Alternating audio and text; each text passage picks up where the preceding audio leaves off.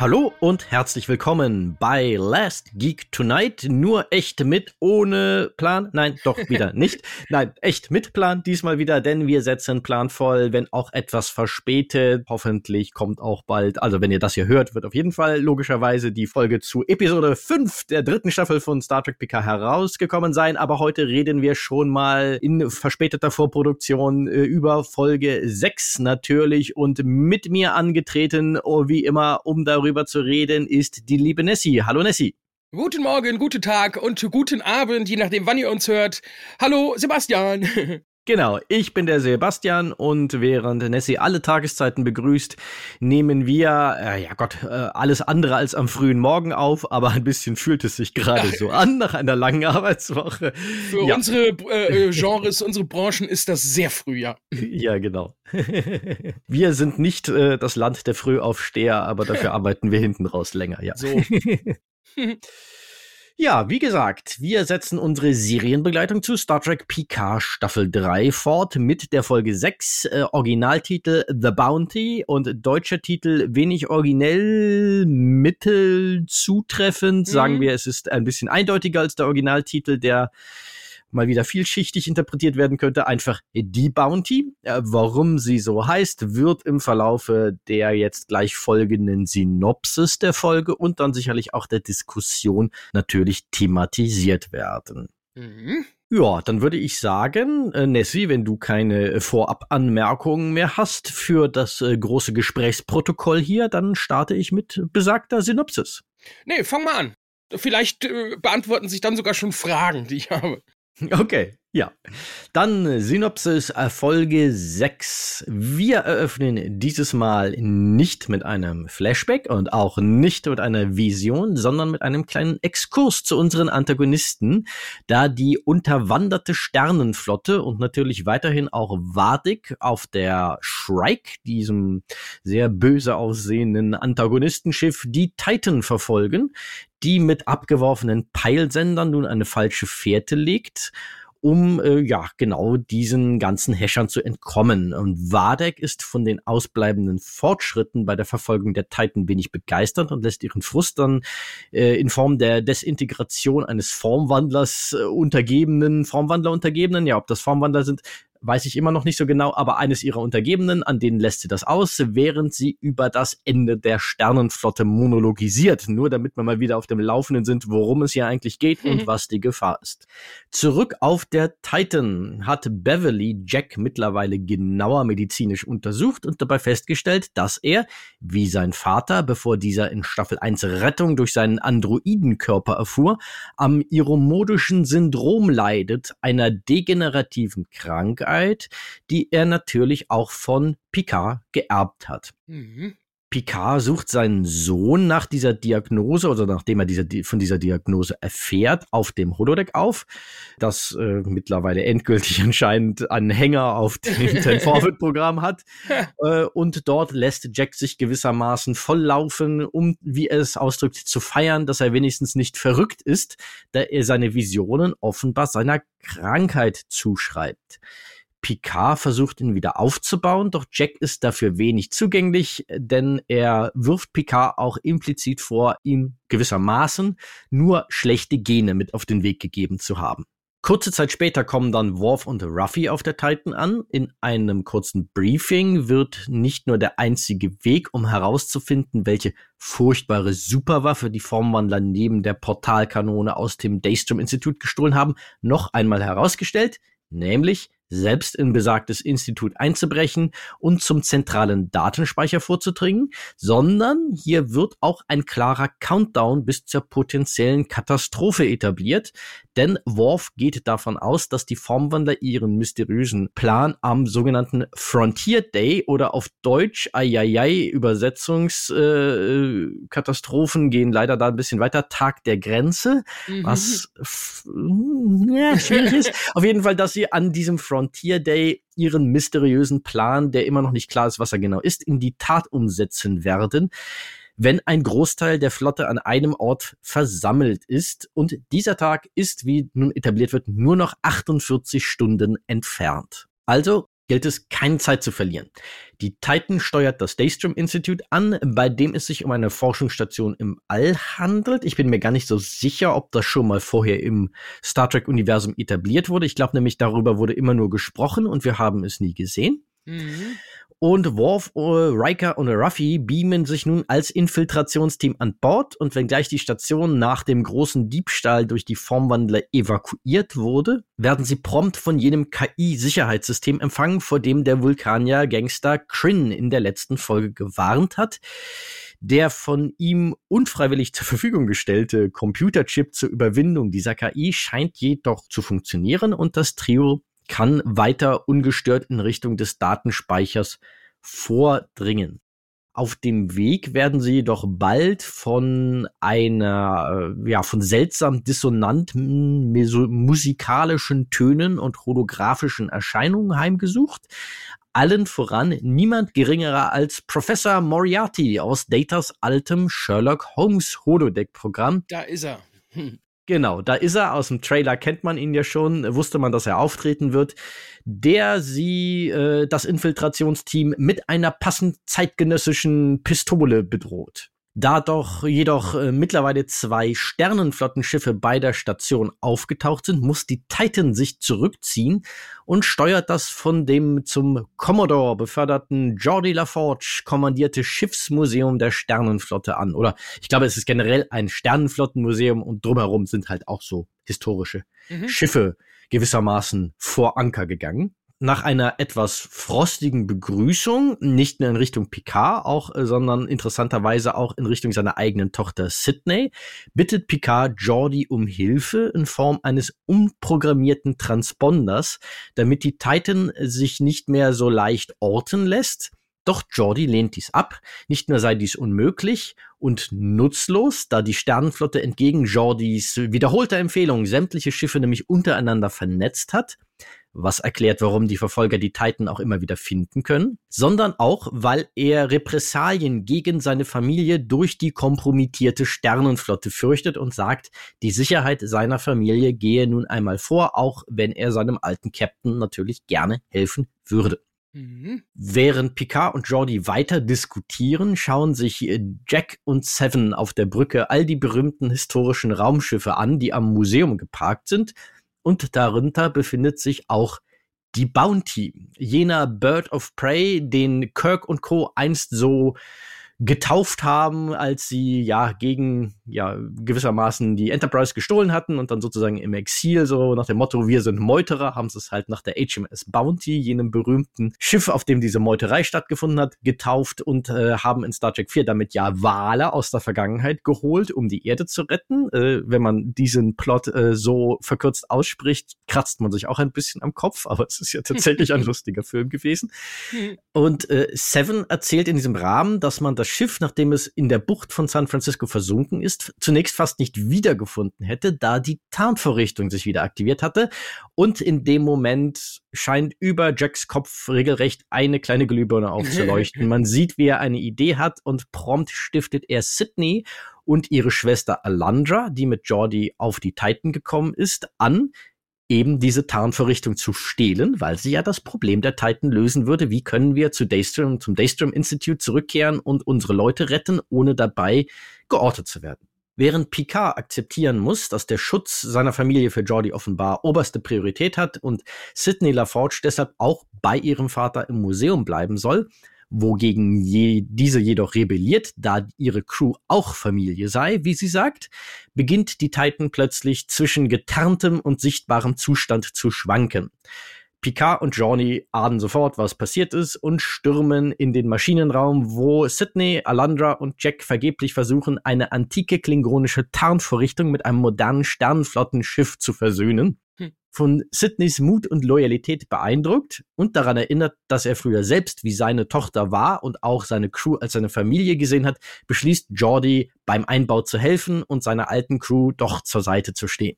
Im Daystrom Institute wiederum erkennt Riker zunehmend die Melodie hinter den dissonanten Tönen. Es ist nämlich Pop Goes the Weasel, jener musikalische Kinderreim, dessen Melodie Data einst vor sich hin pfiff, als er und Riker sich zum ersten Mal auf dem Holodeck der Enterprise D begegnet sind. Nach dem zugehörigen Flashback, den sich die Folge natürlich nicht verkneifen kann, mhm. pfeift Riker diese Melodie mühelos, etwas, was Data selbst nie gelang, woraufhin Moriarty sich prompt in Luft auflöst und den Weg freigibt. Denn, wie sich herausstellt, als Riker, Worf und Ruffy die fortschrittliche KI wenig später finden, die die Station bewacht, es ist ein sichtlich gealterter Data und doch nicht ganz Data, wie eine Videobotschaft von dem aus Staffel 1 von Star Trek PK bekannten Altern Sung verrät, einem Nachfahren von Datas Schöpfer Nunyan Sung. Und zwar stellt dieser neue Androide den Versuch dar, die Persönlichkeiten und Eigenschaften von äh, Datas Brüdern Law und Before, seiner Tochter Lal und äh, eben Data selbst ja, miteinander zu vereinen, um in der Synthese den ultimativen, fast menschlichen Sung-Androiden zu schaffen. Jedoch verstarb Alten Sung, bevor er dieses Projekt fertigstellen konnte, weshalb die vielen Persönlichkeiten nicht vollständig integriert sind, sondern noch miteinander in einem Körper konkurrieren. Da Data jedoch nicht nur das Sicherheitssystem des Daystrom Institute ist, sondern letztendlich auch der gesuchte Datenspeicher, also die gesuchten Informationen alle in seinem Kopf trägt, beschließt das Trio kurzerhand, ihren alten, potenziell neuen Freund mitzunehmen. Ein bisschen Droid-Napping ist angesagt und leider gibt es hierbei jedoch wieder ein kleines Hindernis, denn ein Sicherheitstrupp hat sie mittlerweile entdeckt, also ein Sicherheitstrupp der Sternenflotte und Riker mimt einmal mehr den Helden und lenkt die Angreifer ab, um den anderen genug Zeit zu verschaffen, bis die nun frisch getarnte Titan sie zurückbeamen kann. Äh, Riker zurückzubeamen gelingt jedoch nicht mehr, da er einen Transporterblocker in die Schulter gejagt bekommt. So muss die Titan ihn dann also zurücklassen und fliehen und Riker wird von Wadig gefangen genommen. Hier erfahren wir nun, dass Worf äh, aufbrechen wird, bald um Riker zu retten und äh, spricht dabei eine herrliche Drohung gegen jeden und alles aus, was sich ihm dabei in den Weg stellen könnte. Äh, eröffnet Jack seinem Vater, dass ihm klar geworden ist anhand der jüngsten Ereignisse, dass er offenbar doch nicht nur eine Krankheit, sondern auch sehr viele positive Charaktereigenschaften von Jean-Luc Picard geerbt hat. Picard und seine Crew reaktivieren dann noch den neuen Data, der seine alten Kameraden zwar zunächst wiedererkennt, jedoch sichtlich unter seiner gespaltenen Persönlichkeit und der daraus resultierenden Verwirrung und dem ständigen Wechsel zwischen Data, Law, Before und anderen Persönlichkeiten leidet. Dennoch kann er die Information liefern, was die Formwandler neben der Portalkanone aus dem Daystrom Institut so furchtbar gefährliches gestohlen haben, nämlich Picards Körper? Fragezeichen, also seinen verstorbenen menschlichen Körper, gehe ich mhm. mal von aus. Mhm. Ja, okay, interessant.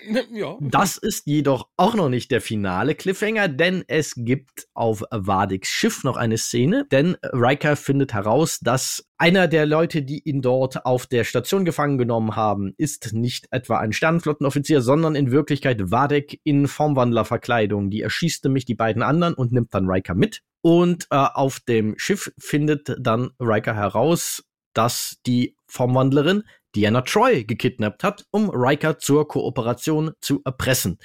Womit die TNG Reunion on Screen dann endgültig komplett wäre, wenn auch noch nicht äh, sich alle diese Figuren wieder getroffen haben. Ja, aber das ist der Cliffhanger mit einem beherzten Oh Will geht die Folge zu Ende und ja, nächste Woche weiter. Haha.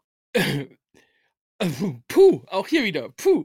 Puh entwickelt sich langsam zum dominierenden ja. Wort der Besprechung, ja, von Star Trek Picard Staffel 3 es ist ein bisschen plot-heavy, ja. Und du hast vorhin so. noch gesagt, äh, die Synopsis wäre nicht ganz so lange. Ich ist glaube, sie, sie war, war ich, ich, glaube, sie ist nicht ganz so lang. Also zumindest ist es weniger Text. Ah, okay. ich sehe es ja hier vor mir. Aber es ist nicht so krass viel okay. weniger, was hier passiert. Es ist ein bisschen linearer diesmal, deshalb nicht ganz so durcheinander, aber ja, fangen wir doch mal mit, äh, ich habe jetzt mal wieder genug geredet, fangen wir mal mit dem Traditionellen an. Nessie, wie fandest du diese sechste Folge? Hm, ich habe da keine richtige Antwort drauf. Also nach mhm. dem ersten Schauen, ich gebe zu, also bei der letzten Folgenbesprechung habe ich gesagt, dass ich mir abends nach der Show, die ich da noch haben werden hätte gehabt, so, dass ich mir dann mhm. nicht mehr die Folge angucke, weil ich dann zu müde bin. Mhm. Ich konnte nicht widerstehen, habe mir die dann abends angeguckt mhm. oder nachts und war halt auch ein bisschen müde. Das spielt da mit rein, aber ich war nach dem ersten Schauen erstmal überfordert. Ich, mir, mir schwirrten ganz viele Fragezeichen durch den Kopf und ich finde manche Sachen ganz komisch in dieser Folge, mhm. hat aber auch zwei Stellen oder auch drei Stellen, die nicht unbedingt jetzt was mit der Story zu tun haben, aber mit dem Produkt an sich, die ich ganz, ganz, ganz, ganz toll fand und die mich mhm. ein bisschen emotional aus der Bahn geschmissen haben. Da kommen wir dann nachher wahrscheinlich dazu. Mhm. Ähm, das ist aber jetzt weniger der Geschichte zuzuschreiben, als eher anderen Umständen, um es mal ja. so auszudrücken. Ja, also wie gesagt, ich weiß es mhm. nicht genau, ob sie mir gefällt oder nicht. Also ja und nein, würde ich sagen. Da bin ich gespannt. Also grundsätzlich das Grundgefühl von Ja und Nein teile ich uneingeschränkt. Ich würde es mal so beschreiben. Es ist halt unterm Strich wieder eine Folge, die mich sehr solide unterhalten hat.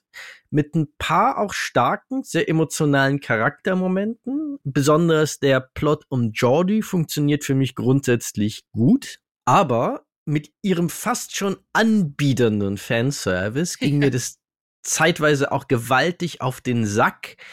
Sie kriegen meistens noch so gerade die Kurve, dass ich so zähneknirschend da sitze und sage, ja, na gut, das habt ihr jetzt so gerade noch hingekriegt, dass diese Szene irgendeinen Sinn ergibt in eurem Erzählkosmos, den ihr hier aufbaut aber darüber wird zu reden sein, weil da habe ich ein Hühnchen langsam mit Herrn Metalist zu rupfen. aber ja, trotzdem, wie gesagt, habe ich mich gut unterhalten gefühlt und äh, bei Johnny's, äh, also der ganzen, dem ganzen Jordi-Plot musste ich mir auch ein kleines Tränchen verdrücken. Aber da, da kommen wir noch mal im Detail zu, weil das ist auch kompliziert.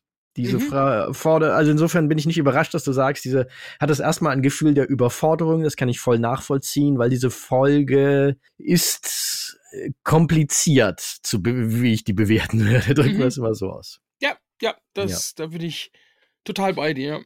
Wollen wir mal ja, fangen ähm, wir, fangen genau, wir chronologisch ähm, vorne an, insofern, weil ein großer Reveal gleich am Anfang ist ja, Jack hat iromodisches Syndrom, jene Krankheit, die das erste Mal in dem The Next Generation Finale, äh, Gott, äh, All Good Things. Ja, gestern, jetzt, heute, morgen. Jetzt, genau, ich äh, bin gerade durcheinander gekommen. Ich war schon wieder bei What You Leave Behind vor ja, lauter Deep Space Nine Referenz in dieser Staffel, aber das war eine andere Serie. Ja, genau, All Good Things. Da wird das jetzt zum ersten Mal etabliert als etwas, das dann der Picard in der Zukunftshandlung dort hat und wo dann über diese ja, äh, Time Flashes, die Picard in dieser Folge hat, letztendlich rauskommt, als er sich dann von Beverly gezielt darauf untersuchen lässt, dass er auch in der Gegenwart iromodisches Syndrom hat, mhm. dass diese, da, dass eine degenerative Krankheit ist, die ihn irgendwann das Leben kosten wird. Also zuerst den Verstand und dann das Leben gewissermaßen. Also man muss es sich vielleicht so ein bisschen wie so eine Mischung aus, was weiß ich, Parkinson, Alzheimer in so einer Science-Fiction-Version vorstellen. Genau. Und in der ersten Staffel von Star Trek PK war das ja auch ein großes Thema, dass dann, ja, ich persönlich finde, mittelelegant mit dieser Lösung irgendwie, dass sein Androidenkörper, äh, er dann einen Androidenkörper ja kriegt und dadurch mhm. nicht mehr an dem Syndrom leidet aus dem Weg geschafft wurde. Nun wird es aber wieder aufgegriffen für Jack und es wird sehr stark impliziert, dass es halt seine Halluzinationen erklären würde. Und ähm, um die Geschichte kurz zu fassen, ich äh, schicke es einfach mal voraus, das kaufe ich Ihnen nicht ja. ab. Und genau. glaube und hoffe auf jeden Fall, dass das nicht hinterher damit sie diese Geschichte aus der Welt schaffen, weil das würde für mich keinen Sinn ergeben, warum er die Fähigkeit hat, äh, vier Formwandler Jason Bourne-Style aus dem Weg zu räumen, wenn das alles nur ihre modisches Syndrom war, denn dass es einem übermenschliche Kampffähigkeiten gibt, wäre schon erstaunlich. Ja, ich habe auch, ähm, als ich das gesehen habe, habe ich, ich weiß nicht, ob ich sogar laut gesagt habe, äh, ihr werdet doch jetzt nicht diesen ganzen Handlungsstrang mit diesen ganzen Visionen und allem nicht einfach so beenden mit der Begründung, ja, das ist eine Hirnkrankheit. Also wenn mhm. das rauskommt, dass sie das jetzt wirklich damit beendet haben, das wird für mich also ganz, ganz viel kaputt machen, muss ich ganz ehrlich sagen. Ja, da würde ich auch äh, ganz ehrlich sagen, also wenn das ihre Lösung ist, wie gesagt, ich glaube eigentlich auch nicht, dass das ihre Lösung ist, dann würde ich äh, äh, stark vorschlagen, dass demnächst, wenn du im Wörterbuch unter äh, fauler Autor nachschlägst, ja. dort ein Bild von Terry Metalis abgebildet wird, weil das wäre sehr ja, das wäre das wäre wirklich einfach faul. ja, also wäre wie so, ach, alles nur geträumt und jetzt geht's mm. richtig weiter oder ist alles nur eine Holodeck-Simulation, hat man ja auch schon. Ja, nee, also ich glaube es auch nicht. Aber wenn, also das hat mich, das, oh. Ich erst habe im ersten Moment habe ich gedacht, die wollen das damit jetzt wirklich erklären und gut ist. Und da hatte ich schon Puls. Aber wie gesagt, ich glaube es auch nicht. Also ich hoffe es nicht. Äh, das, seine Visionen spielen ja auch in dieser Folge keine Rolle mehr. Ich hoffe da sehr darauf, dass sie in der nächsten Folge, die wir jetzt ja beide noch nicht gesehen haben, auch wenn wir kurz nach ihrer Veröffentlichung aufnehmen, mhm dass die jetzt einfach mit Macht zurückkommen und sich einfach herausstellt, ja, ja, er mag diese Krankheit haben, aber diese Visionen liegen halt nicht primär daran. Ja.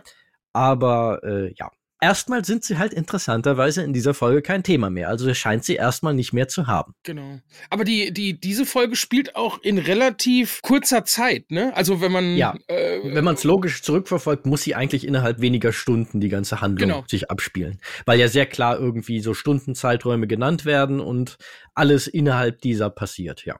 Ja, und dann äh, sieht man mal wieder das Set 10 vorne im Holodeck. Juhu. Ja, was für die Theorie spricht, dass sie nicht das riesigste Budget ja. für Setbauten hatten. Dass sie wird, äh, es wird fast so viel recycelt wie in guten alten Next Generation Tagen. Und da unterhalten sich Papa und Sohn ein weiteres Mal in trauter Zweisamkeit. Und äh, ach, der Jack. Ich mag ihn immer noch nicht so richtig. Wobei ich die Reaktion, die ist ungerecht, aber als Figur kann ich ihn in dem Moment total nachvollziehen, weil er ist im Endeffekt ein er wird ja erzählt als Anfang 20er, auch wenn er, wie gesagt, ja nicht so aussieht, haha, äh, aber er wird halt erzählt als Anfang 20-Jähriger, der gerade lernt, dass er eine tödliche Krankheit hat. Da kann ich schon beide Augen mal zudrücken, dass er in dem Moment vielleicht ein bisschen ungerecht auch ist in seiner, in seiner genau, Verzweiflung das war mein, mein, mein Vorwurf erst so, oh, du bist, da kann doch, da kann doch der Pete gar nichts für. Hm. Äh, der hätte, hätte das auch nicht gewünscht. Und dann habe ich mal gegoogelt nach den fünf Phasen der Trauer, mhm. weil ich mal wissen wollte, vielleicht, und tatsächlich, äh, Jack ist äh, einfach in Phase zwei. Also die Phase eins ist es nicht wahrhaben wollen, die hat, hat er scheinbar schon durch. Und Phase zwei ist dann äh, Zorn, Aggression, Wut und eben Schuldzuweisung. Und ich glaube, da befindet er sich gerade drin. Ja. Und, und ähm, ja, ja, das Verhältnis zu seinem gerade erst kennengelernten Vater ist ja auch nach wie vor nicht ganz simpel und ja. dementsprechend ist es auch nicht überraschend, dass er dann in diesem Ärger dazu neigen würde, seinem Vater dann die Schuld zuzuschieben. Das ist nicht gerecht, aber es ist irgendwie menschlich, nachvollziehbar. Ja, und ich meine, es stimmt ja auch. Also faktisch hätte er einen anderen Vater, hätte er wahrscheinlich diese Krankheit nicht gehabt, aber äh, trotzdem ist es natürlich nicht gerecht, ja. ja. Aber es ist erklärbar, also psychologisch eben äh, dann kommen noch andere Phasen in diesen fünf Phasen der Trauer. Ähm, die werden auch nicht so schön. Aber jetzt ist er erstmal in der zwei. So. ja. Wobei man ja auf einer gewissen Ebene im Verlauf der Folge, insofern macht er, wenn man bedenkt, dass die nur ein paar Stunden sein long, äh, lang sein soll, diese Phasen eigentlich sehr schnell durch. Mhm. Er ist ja eigentlich am Ende schon bei Akzeptanz angekommen. Ja, richtig. ja. Was die fünfte Phase übrigens ist. Äh, mhm. Also, wenn man da ist, dann ist eigentlich also eigentlich hat man die erst ganz spät erreicht äh, in so einem Prozess. Mhm. Aber naja, wir sind im Fernsehen. In 24 hat auch innerhalb eines Tages Jack Bauer äh, seine äh, Drogensucht überwunden. Mhm. Also wir haben ja auch keine Zeit, also 48 Stunden Deadline, da muss man die vier, die fünf Phasen der Trauer auch mal ein bisschen beschleunigen. Das kommt vor. Ja. Boah, ich hätte, ich glaube, weiß ich nicht, aber ob die Story für die dritte Staffel irgendwie ursprünglich mal auf vier ausgelegt war und äh, weil das, äh, die packen da so viel in die letzten Folgen rein, das wirkt sehr komprimiert irgendwie. Mhm. Vielleicht, ja gut, aber wie du letztes Mal auch schon gesagt hast, der Patrick Stewart wird halt auch nicht jünger. Naja. Keine Ahnung. Ja, was man Fall. sich ein bisschen ja. fragt, ist, ob es halt mal für vielleicht nicht eine weitere Staffel, aber halt für mehr Folgen, dass diese Staffel vielleicht mal ein, zwei Folgen mehr haben sollte und sie es dann irgendwie komprimieren mussten. Das ja. könnte ich mir durchaus vorstellen, weil tatsächlich finde ich auch bisher, mal gucken, was jetzt noch kommt, aber bisher mit allem, was jetzt noch aufgelöst werden muss, wirkt die Staffel ein bisschen ja, bottom heavy, würde der Amerikaner vielleicht sagen. Also so ein bisschen, ein bisschen so, das, das, das Heck liegt ein bisschen tiefer im Wasser als der Bug, wo sie sich noch viel Zeit für alles genommen haben und ganze vier Folgen für diese gesamte die Titan in der äh, Anomalie-Geschichte sich genommen haben und hinten raus fliegen die Plotpoints einem jetzt so um die Ohren, dass man nicht mehr weiß, wo einem selbige irgendwann stehen. Also schon, das, das sehe ich auch so, ja, das ist schon heftig. Übrigens fällt mir gerade ein, äh, Folge 6 ist, glaube ich, die letzte Folge, die äh, Journalisten und sowas im Vorfeld sehen konnten. Aha, ich glaube, genau. ab jetzt äh, sind, äh, sind die auch, werden die auch überrascht sein. Uncharted Territory, ja, genau. genau. Ja, da bin ich mal sehr gespannt, ob das sehr positive Echo, das die Journalisten vorab haben, ob das jetzt bleibt. Ja, aber wir sind noch äh, mitten in Folge 6, beziehungsweise relativ am Anfang.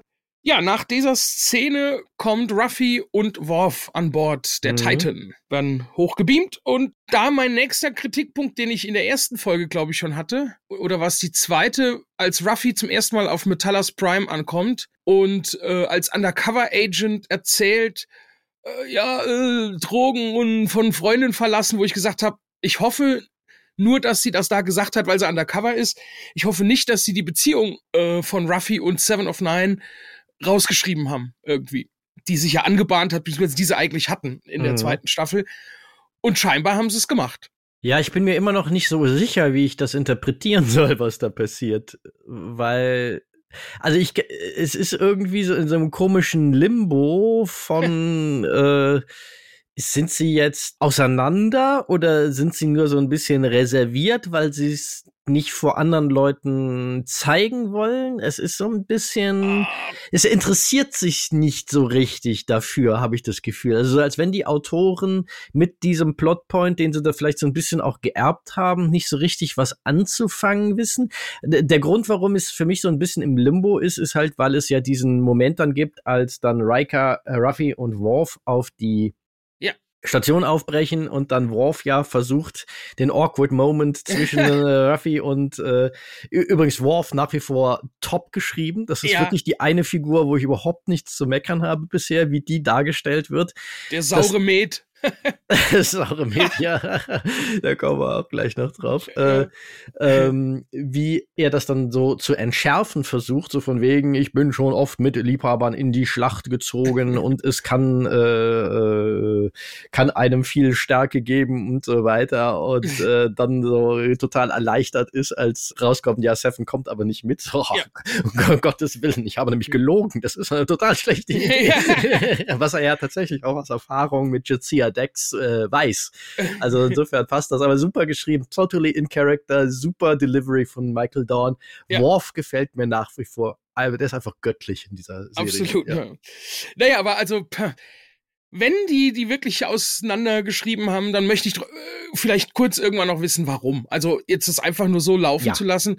Also ich glaube nicht, da hatte, daran hatte ich gar nicht gedacht, dass du, als du gesagt hast gerade, vielleicht wollen sie es so nicht zeigen vor den anderen oder so. Hm, das glaube ich nicht. Also, also irgendwas ist da im Busch, das glaube ich schon, ja. weil einfach äh, die irgendwas äh, macht dieses Wiedersehen unangenehm. Also, aber ich finde es halt noch nicht so völlig definiert, wie die beiden jetzt zueinander stehen und ich würde auch sehr hoffen, dass sie was draus machen, weil ja. bisher in dieser Folge wird es so nebensächlich, vielleicht ist es Absicht, so nach dem Motto, da machen wir mehr draus, wenn sie dann alle wieder zusammen auf dem Schiff sind und mehr Zeit füreinander haben, fände ich mhm. auch dann okay, wenn sie das tun würden.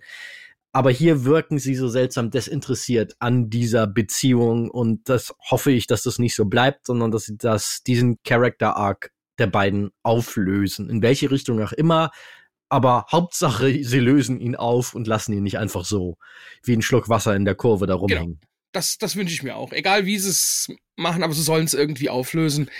Äh, und sei es, dass am Ende sich Seven in den Armen von Ruffy sterbend opfert äh, für die Sternflotte. Was weiß ich. Irgendwas was ganz kitschig. irgendwas ganz Kitschiges. ja.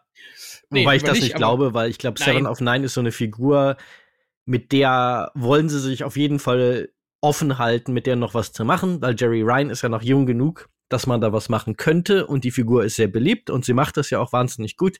Ja. Ich glaube nicht, dass sie sich diese äh, mögliche Seitenstraße jetzt hier werden verschließen wollen. Dann noch ja, dann mal. umgekehrt, dann ja. stirbt halt Ruffy in den Armen von Seven, was weiß ich. Äh, schon, schon eher, glaube ich. Also es ist wahrscheinlicher, glaube ich, dass es so rumkommt als andersrum, ja. Ja, und ähm, wie gesagt, es wird so eine Deadline-Struktur etabliert, wobei ja. vielleicht kommen wir noch kurz auf das Wiedersehen, wie, ja, ja, äh, weil das fand ich tatsächlich schön inszeniert, weil das fand ich irgendwie, ich könnte mir vorstellen, dass das so abläuft. Also, ähm, also es war für mich relativ logisch, dass es irgendwie wie dieses Wiedersehen inszeniert wird.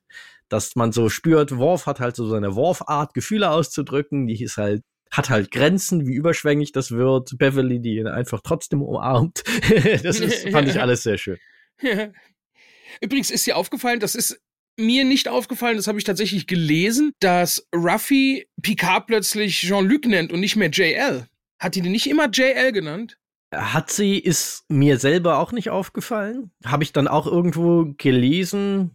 Kann ich mit leben, weil ich dieses ja, JL auch, äh, immer ein bisschen bemüht fand, um ehrlich zu sein würde mich nur interessieren, ob die das einfach vergessen haben oder einfach bewusst gesagt haben, sie nennt ihn jetzt Jean-Luc. Ich meine, mir ist es auch wurscht. Äh. Meine Arbeitshypothese wäre da, äh, sie fanden es ungefähr so angebracht und furchtbar albern wie ich haben sich einfach entschlossen, das schaffen wir jetzt aus der Welt, weil das fand ich immer ein bisschen forciert, hip ja. irgendwie, ja. Ich glaube, das wird im Buch, in dem Vorgängerbuch wird das irgend, irgendwie beschrieben äh, oder irgendwie thematisiert. Naja, aber Hauptsache, sie sagt noch Jean-Luc und nicht äh, plötzlich sie oder so. Weil das wäre dann schon wieder komisch gewesen, wenn ja, sie plötzlich ja. Äh, genau, das habe ich Aber mir da aufgeschrieben. war ja die deutsche Version von Star Trek schon seit Jahrzehnten, schon seit der Berman-Ära immer ein bisschen verwirrt. Ja. Wie, ja. Wer sich da duzt und wer sich da sieht. Also da gab es einfach, also dass zum Beispiel so Figurenkombinationen wie Data und Geordi und bei Deep Space Nine Dr. Bashir und Chief O'Brien, dass die sich gesiezt haben. Das war immer seltsam, weil die waren ja. offensichtlich so eng miteinander befreundet, das ergab nie Sinn und diese Verwirrung sind sie nie so ganz losgeworden. Ja, ja gut, da haben die, die Engländer, beziehungsweise die Amerikaner halt Glück, äh, die haben halt nur You. Ja, genau, das ist natürlich tatsächlich für die Übersetzer deshalb auch kein Vorwurf eigentlich nein, dahinter, nein. weil ähm, das ja auch für die Übersetzer in diesen Konstellationen immer schon schwierig war. Zum Beispiel, als ich ja Begier und O'Brien kennenlernen, können sie sich ja nicht ausstehen, beziehungsweise O'Brien kann Begier nicht ausstehen, vor allen Dingen andersrum weniger Problem. Aber es gibt natürlich dementsprechend etabliert sich halt einfach diese Freundschaft Schritt für Schritt schleichend und irgendwann ist sie da. Und es gibt halt nie diesen Moment, den es in der deutschen Sprache lange Zeit gab. In jüngeren Generationen ist das ja auch nicht mehr so ausgeprägt, wo viel mehr geduzt wird. Mhm. Ich biete dir jetzt, äh, ich biete Ihnen jetzt offiziell das Du an. Ja. diesen gibt's natürlich dann einfach in der Serie nicht. Und dann standen die vermutlich da und wussten nie so recht, wann sie vielleicht mal das jetzt umschreiben sollen und haben es dann einfach gelassen. Ja. Also you das, can ja. say you to me. ja, genau. The Other You. Übrigens, ja. äh, kleine Ausschweifung. Äh, es gab doch die Folge I Am You äh, bei Next Generation -huh. mit dem, mit dem Borg You. Und weißt du, wie die deutsche Folge hieß? Nicht mehr, ich hab's vergessen. Ich bin du. Die haben wirklich I am you, weil you war ja der Name, H-U-G-H, ja, Hugh Grant, ja, ja. haben sie übersetzt mit Ich ah. bin du. Ah, ja gut, aber es ist auch die gleiche Serie, die äh, uns äh, das besondere Schmankerl gegeben hat, wo Data von einem Sublight Freighter, einem Unterlichtgeschwindigkeitsfrachter spricht und äh, die deutsche Übersetzung daraus einen subleichten Frachter gemacht hat und sich anscheinend nie gefragt hat, was zum Geier das bitte schon sein soll. Ja, ja aber okay. Gott, die armen Übersetzer sind meistens unterbezahlt, haben wenig Zeit. Das ist halt ein schwieriges Ja, Geschäft. natürlich, ja. Gottes Willen, das ist, äh, ja. aber es manchmal muss man doch ein bisschen nachdenken, wer dann. Ja, äh, ja, Egal, äh, egal. Ja, egal. Äh, kommen wir zurück zum Thema. Genau.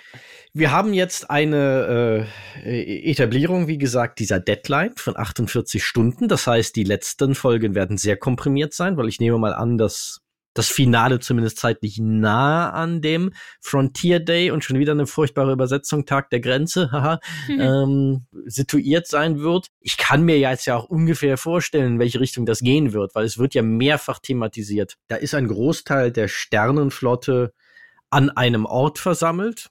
Mhm. Und aller möglichen Leute haben schon gesagt, dass das eine schlechte Idee ist, inklusive Jordi, der ja auch erwähnt, dass er da schon drei Memos zugeschrieben hat, warum er das für eine schlechte Idee handelt, äh, hält. Äh, da kann man sich schon zumindest so ein bisschen ausmalen, in welche Richtung der Formwandlerplan gehen wird, dass sie vielleicht irgendwas anfangen, was diese Schiffe in Gefahr bringt, wenn sie alle an einem Ort versammelt sind. Aber ich ja. bin sehr gespannt, was genau das sein wird, denn mit jetzt dem Reveal, dass die gestohlene Superwaffe Picards Körper ist, ich glaube, so explosiv ist er nicht, dass man damit jede Menge Schiffe zerstören kann. Weiß man nicht. Wenn er lange nicht gepupst hat, vielleicht. Äh Eine Nebenwirkung von iromotischem Syndrom ist spontane Explosivität, ja. Ja, weiß man ja nicht. Ich habe auch gegoogelt, ob es die Krankheit überhaupt gibt, aber äh, gibt es natürlich nicht. Wäre hm. interessant gewesen, aber äh, naja. Also können, können wir da ja alles äh, reinschreiben, was, was das kann, diese ja. Krankheit. Übrigens, äh, was ich jetzt schön fand in, im, in der Retro, Retrospektive, wie heißt das Wort? Retrospektive, egal, also im Zurückschauen, als sich Riker und Picard das erste Mal treffen, nochmal in dieser Staffel, mhm. hängt im Hintergrund hängen auch schon Banner für, für dieses Frontier Day und so. Fand ich auch cool. Mhm. Ja. Dass sie das schon damals so heimlich eingebaut haben. Ja. Genau, das war ja auch irgendwie etabliert. dass äh, Riker war ja, glaube ich, offiziell sogar nur dort, weil äh, der Frontier Day vor der Tür stand und er irgendeine Rede halten soll. Ich glaube, er ist erwähnt immer. Ja. Ah, okay, stimmt. Ja. Naja, cool. Ja. Übrigens, äh, fand ich auch schön, dass äh, Shaw denkt, dass das, äh, also neben der Portalwaffe, eine zehnmal so starke Waffe mhm. geklaut äh, mhm. wurde. Ja, und nun ist es nur der Körper von Picard. Hm. Ich bin, da bin ich echt gespannt, wie, hm. was sie mhm. da draus machen aus dem Körper. Ja, dann kommt halt, wie gesagt, ja, da haben wir gerade über die Szene gesprochen, in der das passiert. Die dann, wo Ruffy und Worf beamen sich dann auf äh, Daystrom Station äh, oder das Daystrom Institute, so heißt es ja korrekt. Äh, mhm. Äh, zusammen mit Riker, der mitkommt aus Gründen. Also es wird, glaube ich, nicht so genau gesagt, warum sie den mitnehmen. Einfach nur, weil äh, es, glaube ich, lustig wäre. Die Handlung wäre. verlangt ist. die Handlung verlangt ist und ähm, die haben außerdem verlangt die Nostalgie, dass Riker Worf mal wieder wie früher mit Witzchen piesackt, worauf er ja nicht so gut reagiert. Übrigens, äh, eine Frage äh, an dich, vielleicht kannst du mir das beantworten. Äh, die sagen ja, dass nach dem Einbruch äh, dort äh, die äh, weitgehend unbesetzt ist, äh, die Station. Mhm. Warum macht man das? Also äh, keine Ahnung. Ich habe es jetzt tatsächlich nicht so in Frage gestellt. Vielleicht so ein Security Lockdown nach dem Motto Tatort. wir müssen also noch Spuren sichern. Uns ist immer noch nicht klar, wie die hier reingekommen sind so habe ich es für mich irgendwie weg erklärt, okay. aber ich glaube, die Folge sagt dazu nichts. Nee, also ich hätte ja eher umgekehrt, nach dem Einbruch hätte ich da eher mehr äh, Sicherheitspersonal. Also Sicherheitspersonal scheint es ja auch zu geben, weil sie reden ja davon, ja, dass alle Stunde mal. genau, dass es irgendwie gut, man sieht natürlich von außen, es ist eine riesige Raumstation, mhm. dass sie dort Sicherheitspersonal auf ja, so Rundgängen gewissermaßen haben. Da wird ja auch irgendwie so ein Zeitfenster wie diese Stunde eben genau etabliert mhm. wann die das nächste Mal dort vorbeikommen. Und es ist halt so ein bisschen so, ja, ich glaube, das geht grundsätzlich in Ordnung, dass man sagt, irgendwie, das ist eine riesige Station und sie beamen sich da halt gerade rein, nachdem äh, die Patrouille da gerade vorbeigekommen sind und haben jetzt eine Stunde irgendwie, um ihren Stiefel da durchzuziehen ja. und äh, bevor sie in Gefahr laufen, entdeckt zu werden. Ich habe auch meine, meine nächste große Frage, ganz große Frage, äh, die habe ich tatsächlich größer geschrieben auch als, als äh, die anderen. Mhm was zum Teufel ist dieses Daystrom-Institut eigentlich? Also ist das, äh? in, ist das jetzt ein Museum? Ist das eine Geisterbahn zum Durchgehen? ist ja, die das, Idee wird, man haben, ja.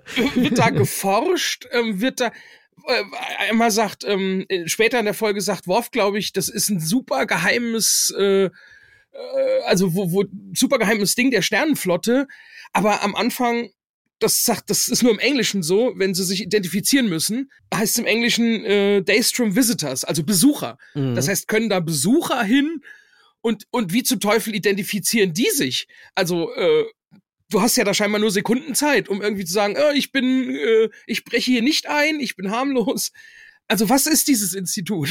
Das ist in der Tat ein bisschen verwirrt, finde ich, wie es hier dargestellt wird. Das Daystrom Institute ist ja über Next Generation hinweg, wird es ja immer wieder und wieder und wieder erwähnt und man bekommt eigentlich so den Eindruck, dass das also ich hatte auch noch nie so das Gefühl, aber das mag halt so der Background sein, den ich daran trage. Ich habe es mir immer so vorgestellt, wie so Fraunhofer-Institute gewissermaßen. Ja, also wenn genau. das so verschiedene, aber wie gesagt, das, das behauptet Next Generation auch nie, dass es da mehrere gibt. Das habe ich mir nur irgendwie immer so vorgestellt. Insofern ist auch völlig okay, dass es das nur dieser eine Ort ist. Ich hatte mhm. das immer in meinem Kopf, wie, ja, da gibt's, Daystrom Institute ist halt so eine, so eine Institution gewissermaßen, die repräsentiert so Top-of-the-Line-Forschung irgendwie. Aber ja, hier wird's halt komplex und seltsam, sag ich mal. Insofern, ja. dass es einerseits, so wie es in Next Generation etabliert ist, eigentlich eher fast schon wie zivile Forschung wirkt. Aber jetzt ist es ein komischer Mischmasch aus nicht-militärischer und militärischer Forschung. Und dann gibt's da eben dieses Gruselkabinett, das aus irgendeinem Grund auf dem Weg zum zentralen Datenspeicher ist, der, äh, wo alles, also wo anscheinend, anscheinend Section 31 alles Gefährliche aus der Historie der Sternenflotte auf 15 Metern äh, Weg irgendwie eingelagert hat.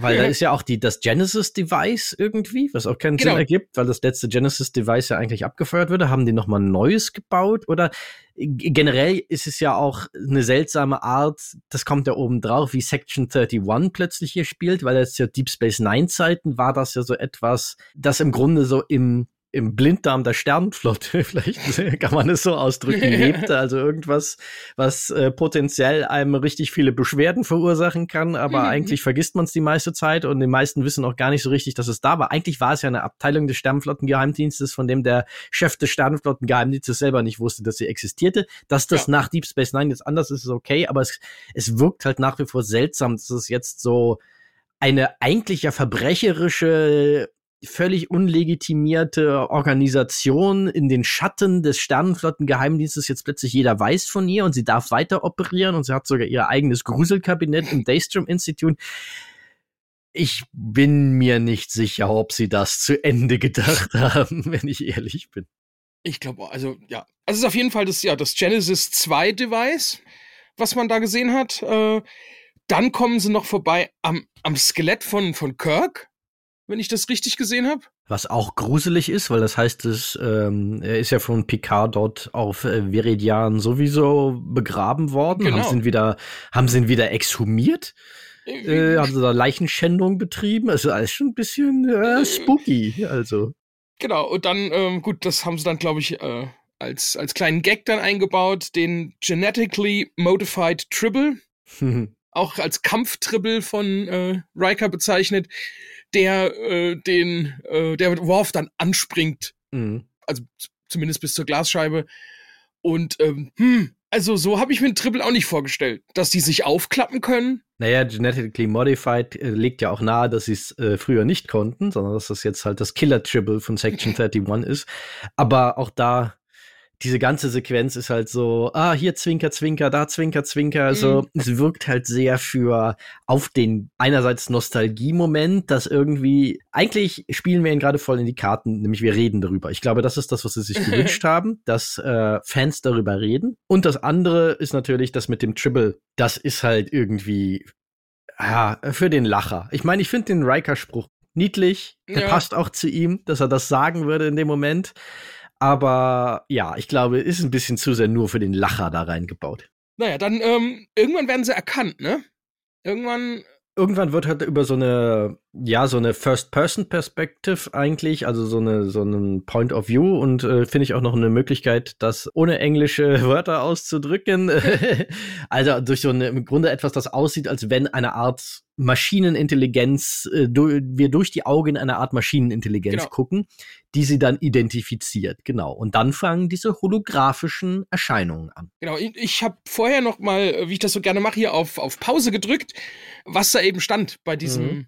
Also in diesem na, wie hast du es gerade genannt? Jetzt habe ich wieder vergessen. Äh, dieses äh, durch die Augen einer Maschinenintelligenz. So, so also, habe ich es genannt. Ja. Und zwar wird da halt Riker erkannt und da steht, was da alles draufsteht, fand ich interessant. Wusste ich alles noch nicht.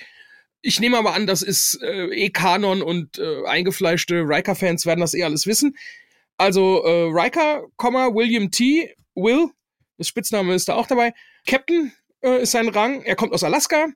Die Seriennummer, er hat eine Seriennummer, interessant. Scheinbar haben äh, Starfleet-Offiziere Seriennummern. Ist aber etabliert. Ist, Wenn äh, Sternflottenoffiziere früher in der Berman-Era-Track gefangen genommen werden, zitieren sie immer, wie das halt, das haben sie einfach vom amerikanischen Militär übernommen, ihre Seriennummer, so nach dem Motto, wir sind Kriegsgefangene, wir müssen nicht aussagen, äh, wir nennen unsere Seriennummer, damit wir klar identifizierbar sind und das war's. Mehr sagen wir nicht. Das ist ja. Äh, ja. Äh, sowas gibt's ja in, in jeder Armee. Also da heißt es ja. aber so Personalnummer, aber Seriennummer klingt so nach Herstellungsnummer. Serial Number ist tatsächlich die Bezeichnung, die halt die US-Armee auch okay. hat für diese Personalnummern. Ja. Und die Seriennummer ist und wenn wenn das irgendeine Anspielung auf irgendwas ist, äh, dann schreibt's uns mal gerne auf irgendwelchen Kanälen oder ob es einfach nur random ist. Also die Seriennummer ist SC 231-427. Keine Ahnung. Vielleicht ist das auch einfach die Telefonnummer mhm. von Terry Metallas. Mal ausprobieren. Äh, die Eltern heißen Kyle und Betty C. Riker.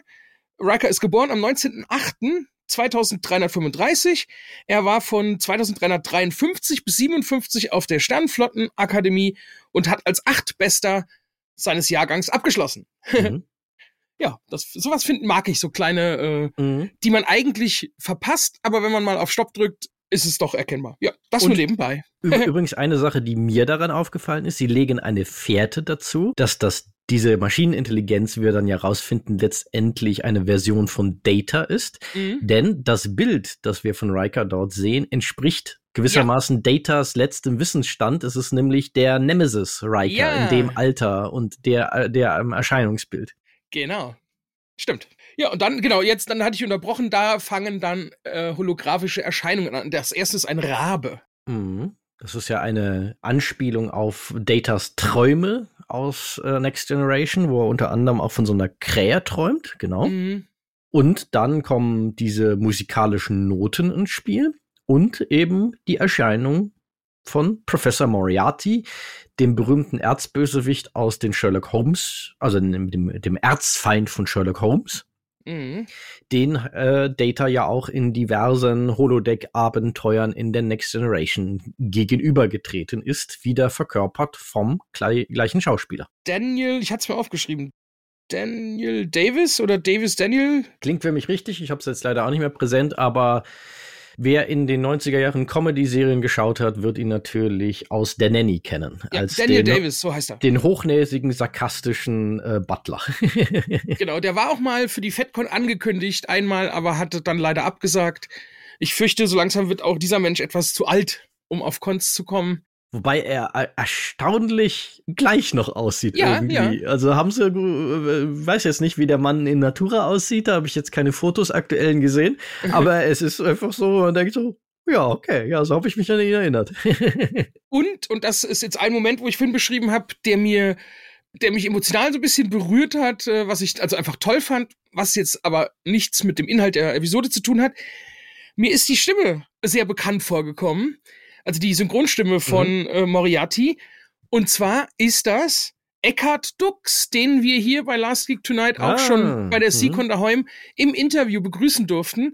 Der hat den schon damals gesprochen als Moriarty in uh, The Next Generation. Ist der gleiche Synchronsprecher. Was mich stark äh, wundert, beziehungsweise äh, Riesenrespekt, Eckhard Dux ist der älteste oder der, der am längsten im Amt seiende Synchronsprecher Deutschlands. Der mhm. wird dieses Jahr 96 Jahre. er ist seit 75 Jahren Synchronsprecher und hat über 950 Synchronrollen gesprochen. Mhm. Ja, und da, das, das mag ich. Also, die Stimme mag ich sowieso und äh, dass wir den halt auch schon begrüßen durften bei uns ähm, über Zoom und sowas das, da musste ich ganz breit grinsen, als ich das, als ich die Stimme gehört habe. Mhm. Ja. Okay, der Auftritt, der wird dann ja, vielleicht bleiben wir mal kurz in dem Handlungsstrang, weil ich glaube, das ist übersichtlicher, als wenn ja. wir das jetzt rein chronologisch in der Folge, also in der Folgenchronologie machen. Genau der etabliert natürlich zusammen mit dem, was du gerade beschrieben hast, diesen, diesem Wiedererkennen, dass ja die Person, die offenbar dort irgendwo wie die Spinne im Netz als Sicherheitssystem vom Dave Strom Institute sitzt, dass das wohl Data sein muss. Und es wird ja, wie gesagt, auch über diese dissonanten Töne, wo sich dann herausstellt, dass das eine Anspielung an Datas äh, vergebliche Versuche, diesen Kinderreim Pop Goes the Weasel zu pfeifen. Angelehnt ist, äh, Riker weiß in dem Moment natürlich, äh, wer es ist und damit der Zuschauer es auch auf jeden Fall weiß, haben sie ja altes Archivmaterial von Next Generation da reingeschnitten, wo ich schon so dachte, so, da vertrauen sie aber ihrem Publikum. Das ist auch eine komische Entscheidung, finde ich, auf der Ebene von, natürlich holt das die Leute voll bei ihren Emotionen ab, aber es mhm. wirkt auch so ein bisschen so, wir erwarten von den Leuten, dass sie drei Doktortitel und eine aktive Professur in Star Trek haben, ja. um alles voll nachvollziehen zu können. Aber dann binden wir es ihnen auch wieder auf die Nase, was Leute, die so drin sind im Law, eigentlich sofort wissen, wenn diese Dinge etabliert sind. Moriarty, die Krähe, äh, dieser, dieser musikalische Reim, dass diese Spur zu Data führt. Und wenn Will dann sagt, von wegen so, äh, ich kenne diese Melodie und ich kenne auch jemanden, der sie mal versucht hat zu pfeifen und das absolut nicht konnte. Da weiß doch jeder, dass Data gemeint ist. Ja, elegant ist anders. ja, vor allem äh, ist auch später äh, wird auch wieder so viel vom Zuschauer abverlangt, was was äh, Star Trek angeht, äh, wenn wenn Worte fallen wie before und und lal und sowas, mhm. das also natürlich, also mir sagt das jetzt was, aber äh, wenn jemand kein Next Generation geguckt hat oder auch nur einmal und so und und hier machen sie dann äh, zeigen sie dann alte Szenen, die kam also die wirkten für mich auch sehr deplatziert, muss ich sagen, weil das mhm. war auch das erste Mal in der Form und also irgendwie das war das hat mich aus der Immersion da ein bisschen rausgezogen. Haben die da an der Qualität was verbessert an dem Bild? Da wollte ich gerade drauf kommen, die sehen bemerkenswert gut aus, diese Szenen im Kontext, wenn man mhm. bedenkt, dass die Serie ja handwerklich so mittelgut gealtert ist. Also, um kurz, kurz das in die richtige Perspektive, also die reine die reine Kinematografie, also wie dort Licht gesetzt wurde, ähm, jetzt in der restaurierten HD-Fassung sieht man ja endlich mal, wie hoch die Qualität davon war. Mhm. Von Next Generation ist immer noch sehr solide. Also es ist jetzt nicht irgendwie, die, die handwerklichen Sachen, die schlecht gealtert sind, siehst du natürlich in diesen Bildern nicht, weil das, was schlecht gealtert sind, teilweise sind die alten visuellen Effekte und so Sachen oder äh, äh Setbauten und so Sachen, die nicht mehr den modernen Standards entsprechen. Handwerklich, kinematografisch war Next Generation immer auf einem guten Niveau. Mhm. Mhm. Äh, das, äh, insofern wundert es mich auch nicht, dass diese Bilder gut funktionieren, aber mein Eindruck ist zum einen natürlich, was sofort was an der Wahrnehmung ändert, sie haben es halt reframed auf CinemaScope, was sofort natürlich ein bisschen diese Kinoanmutung reinbringt. Mhm. Es ist krass, wie sehr wir darauf konditioniert sind, Bilder sofort mehr als Kino-like wahrzunehmen, wenn sie in diesem Seitenformat sind. Und das, dieses Reframing ging halt nie bei der Restauration der Serie. Zum einen haben sie sich dagegen entschieden, weil sie sagten, nein, wir wollen die Serie in dem Format präsentieren, wie sie ursprünglich lief. Mhm. Und zum anderen ging die bei vielen Szenen nicht, weil immer, wenn die irgendwie in den Studios gedreht wurden, auf den Original-Negativen gab es da links und rechts des Bildes, das man im Finalen sieht, noch jede Menge zusätzliche Bildinformationen. Äh, da sie aber wussten, als sie die Serie gedreht haben, dass äh, die EN 4 zu 3 ausgestrahlt wird, wurden in diese Bereiche oft irgendwelche Lampen reingestellt äh. oder man erlaubte dem Tonmann ein bisschen näher zu kommen, damit er besser angeln konnte und dann waren die da zu sehen und dementsprechend, die haben wohl einmal ausprobiert, wie es wäre, wenn man jetzt Next Generation auf 16 zu 9 reframen würde und haben dann ja. festgestellt, das ginge aber nur, indem man oben und unten was abschneidet, weil in viel zu vielen Einstellungen da einfach in diesen Randbildbereichen was drin ist, was du nicht sehen darfst. Ach, das wäre aber super spannend.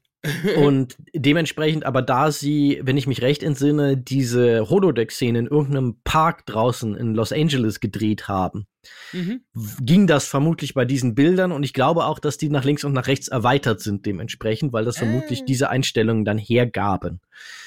Ja, das nur zum Rande. Und was sie, glaube ich, gemacht haben, ist, sie haben diese Bilder subtil neu gegradet, um sie mehr organischer in den Look von Picard jetzt zu integrieren. Mhm. Und deshalb sehen sie auch ein bisschen anders aus. Hätte mich ja nicht gewundert, wenn sie die plötzlich nachts hätten spielen lassen, damit es schön dunkel ist. bestimmt haben sie auch ein paar technische Sachen gemacht. Die sind ja. bestimmt ein bisschen äh, entrauscht, dass sie nicht so grobkörnig sind, wie das 35 Millimeter Material der Zeit war, dass sich das halt alles. Sie haben so ein paar Tricksereien halt ja. gemacht, die man typischerweise macht, wenn man älteres Archivmaterial mit modernem zusammenkriegen will, ohne dass es auffällt. Ja, ja trotzdem. Also ich fand es ich fand's trotzdem ein bisschen ähm, deplatziert. Also hätte man jetzt auch nicht gebraucht. Also wenn man schon so viel Vorwissen verlangt, dann hätte es das jetzt auch nicht gebraucht. Und ja. ja. Äh, interessant fand ich auch, dass äh, Riker scheinbar das absolute Gehör hat. Also, Wobei das ja passt zu ihm, weil es ja etabliert ist, dass er Musiker ist. Also, dass er naja, sowas raushören könnte. Zwischen Musiker und absolutem Gehör ist noch ein weiter Weg. Also das Fiss okay, aber dann später dieses, äh, ich weiß nicht, wie, was er genau gesagt hat. Also das, ich weiß nicht, ob das jeder Musiker so aus dem Stegreif erkennt. Vielleicht nicht, aber das fand ich tatsächlich halbwegs in Character, weil er halt etabliert ist als jemand mit einem guten, guten musikalischen Gehör und Talent und so weiter, dass das jemand wäre, der sowas vielleicht heraushören könnte. Ich meine, er hat ja auch damals auf dem Holodeck aus Datas verunglücktem Versuch, was zu pfeifen, sofort rausgeholt, dass äh, gehört, dass das Pop ist, äh, Ghost the Weasel ist und es dann gepfiffen.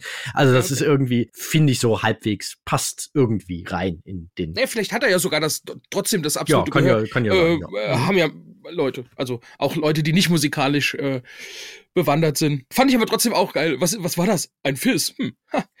Direkt erkannt. Mhm. Ja, und dann dringen sie ja in diesen zentralen Raum vor, wo sie dann eben jenen Data Vault, wie es im Original heißt, ich weiß nicht genau, wie sie das jetzt im Deutschen genannt haben, finden. Äh, ist auch nicht so wichtig. Ja, und äh, sich halt herausstellt, dass das Data ist und sie dann halt nach kurzen Recherchen hier herausfinden, dass das äh, dieser neue Data, der halt sehr menschlich aussieht, der ja auch so ein zwar noch seine Old Yellow Eyes hat, aber so einen mhm. etwas menschlicheren Teint und halt ein, offenbar so einem realistischen Alterungsprozess unterliegt. Ja, total ergraut auch. Ergraut, genau, äh, halt faltig, halt so wie halt Brent Spiner aussieht. Das ja, ist genau. ja das Vehikel, wie sie ihn da wieder reingekriegt haben.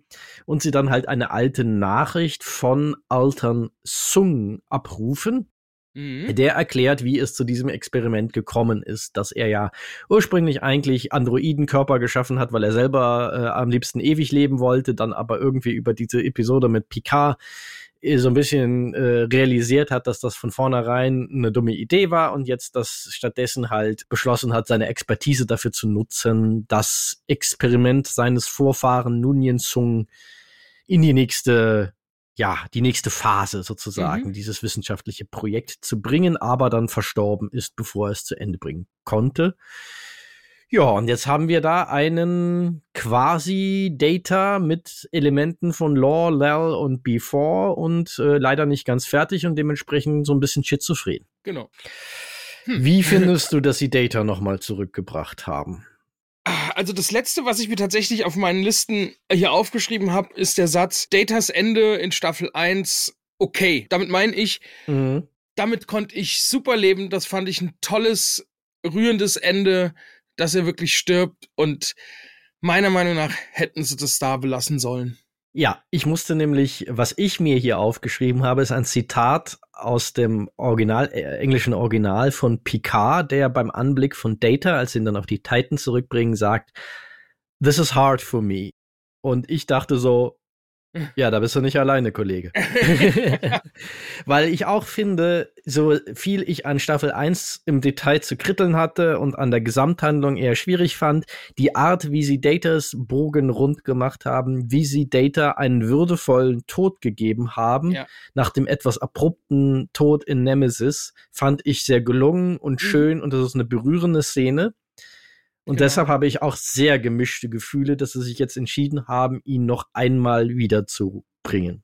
Und ich würde gern mal wissen, äh, vielleicht frage ich ihn mal, wenn ich noch mal auf der FedCon oder so treffe, Brent Spiner, wie viel Geld sie dafür hinlegen mussten, weil ich weiß nicht, wie oft er verkündet hat, er würde nie wieder Data spielen. Und ähm, naja, jetzt kommt er immer und immer wieder. Ja, das wird ein ordentliches Sümmchen gewesen sein. Es ist ja kein Geheimnis, dass schon zu den Zeiten der Next Generation Kinofilme da erhebliche Geldsummen auf den Tisch gelegt werden mussten, um vor allem Patrick Stewart und Brent Spiner wieder mhm. dazu zu kriegen, diese Rollen zu spielen. Ich habe mal was gelesen, dass Patrick Stewart für Insurrection und Nemesis jeweils 10 Millionen Dollar verdient hätte. Oh. Und Brent Spiner 5 für Insurrection und 7,5 für Nemesis. Also, dass dort hm. schon man gute Schecks ausstellen musste, ja. um die nochmal wiederzukriegen. Und das wird vermutlich, natürlich wird es nicht ganz so viel gewesen sein, ist eine Serie, die wird nicht so ein ganz so ein riesiges Budget haben, wobei die ne-, Next Generation Kinofilme hatten auch keine riesigen Budgets. Aber ja, das wird ein guter, ein gutes hm. Sümmchen gewesen sein, das sie da Wobei über den Tisch ich, geschoben haben. Ich muss äh, Brent Spiner ein bisschen in Schutz nehmen. Er hat äh, natürlich auch, äh, er hat das äh, damit begründet, dass er nicht mehr wiederkommen möchte als Data, weil er es einfach albern findet. Ja. Äh, wie er altert und, und soll dann immer noch den, den jungen Androiden äh, spielen oder den nicht alternden und er hat gemeint, wenn die irgendwann eine Möglichkeit finden, auch, auch Data altern zu lassen, dann mhm. wäre das wieder denkbar. Und das haben sie ja in der Staffel 1 geschafft und auch jetzt geschafft und. Ja, wobei es halt jetzt die Betonung für mich tatsächlich auf irgendeine liegen würde, weil es wirkt bemüht auf. Ja. Nicht so wie schon es bemüht wirkte, dass es da plötzlich ich meine, es ist ein Riesenthema in Next Generation, dass Data nie so genau weiß, irgendwie, seine Ursprünge sind nicht so ganz klar. Er weiß, dass er von diesem Nunien Sung gebaut wurde. Das war's aber auch schon.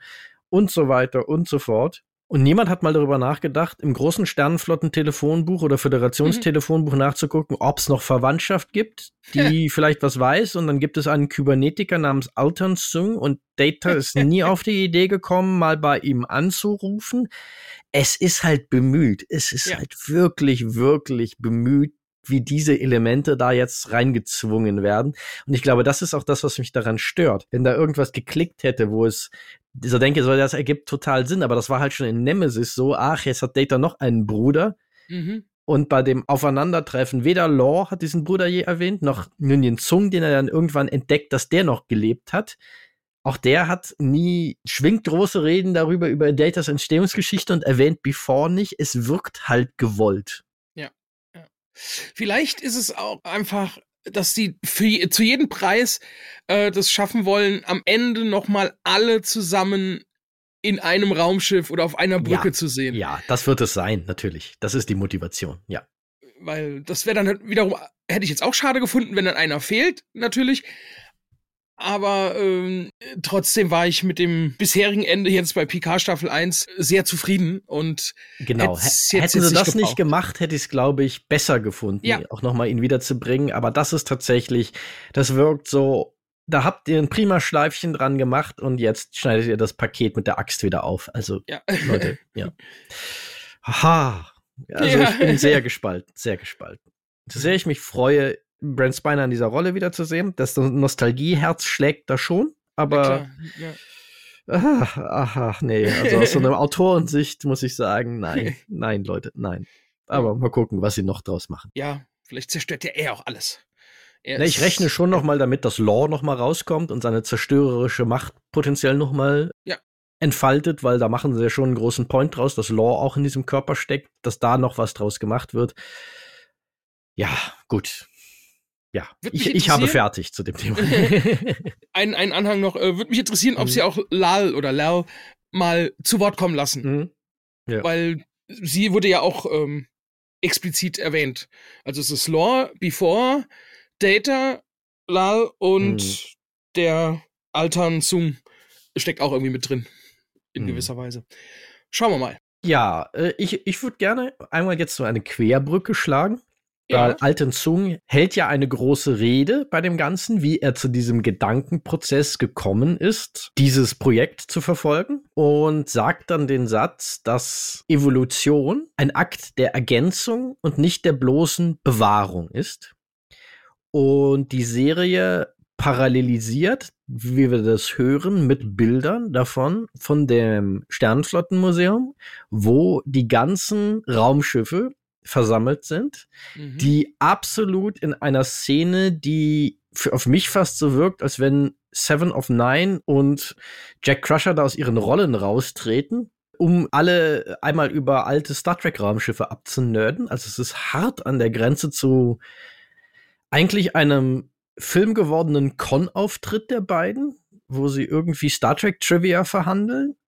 Und das schneiden sie dagegen diese Kamerafahrt an den alten Raumschiffen endet dann auf der Titan, was wohl diesen Point rüberbringen will. Wir machen genau das, worüber Alten Sung da redet, nämlich wir ergänzen, anstatt zu reproduzieren. Und mein Gedanke in dem Moment war, merkt ihr was? Also merkt ihr selber eigentlich nicht, wie ungewollt ironisch das ist, angesichts des Fanservice-Baseballschlägers, den ihr in dieser Folge auspackt, um das Publikum damit zu verdreschen?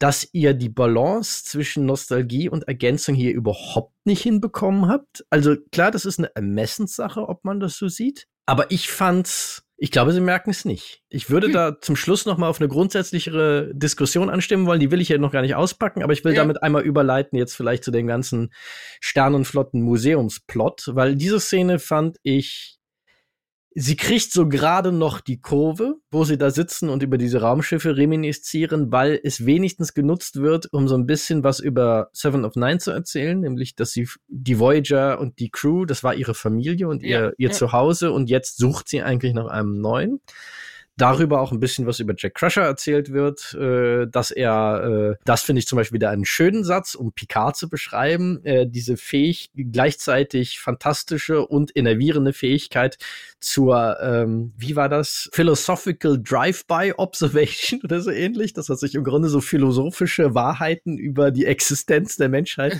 mal so eben aus dem Ärmel schütteln kann und dass Jack diese Fähigkeit offenbar auch hat, die einen auf die Palme treiben kann, aber gleichzeitig eben man auch das Gefühl hat, da ist jemand, der einen versteht. Mhm. Was eine sehr gute Beschreibung von Picard tatsächlich ja, ist, finde ja. ich. Ja.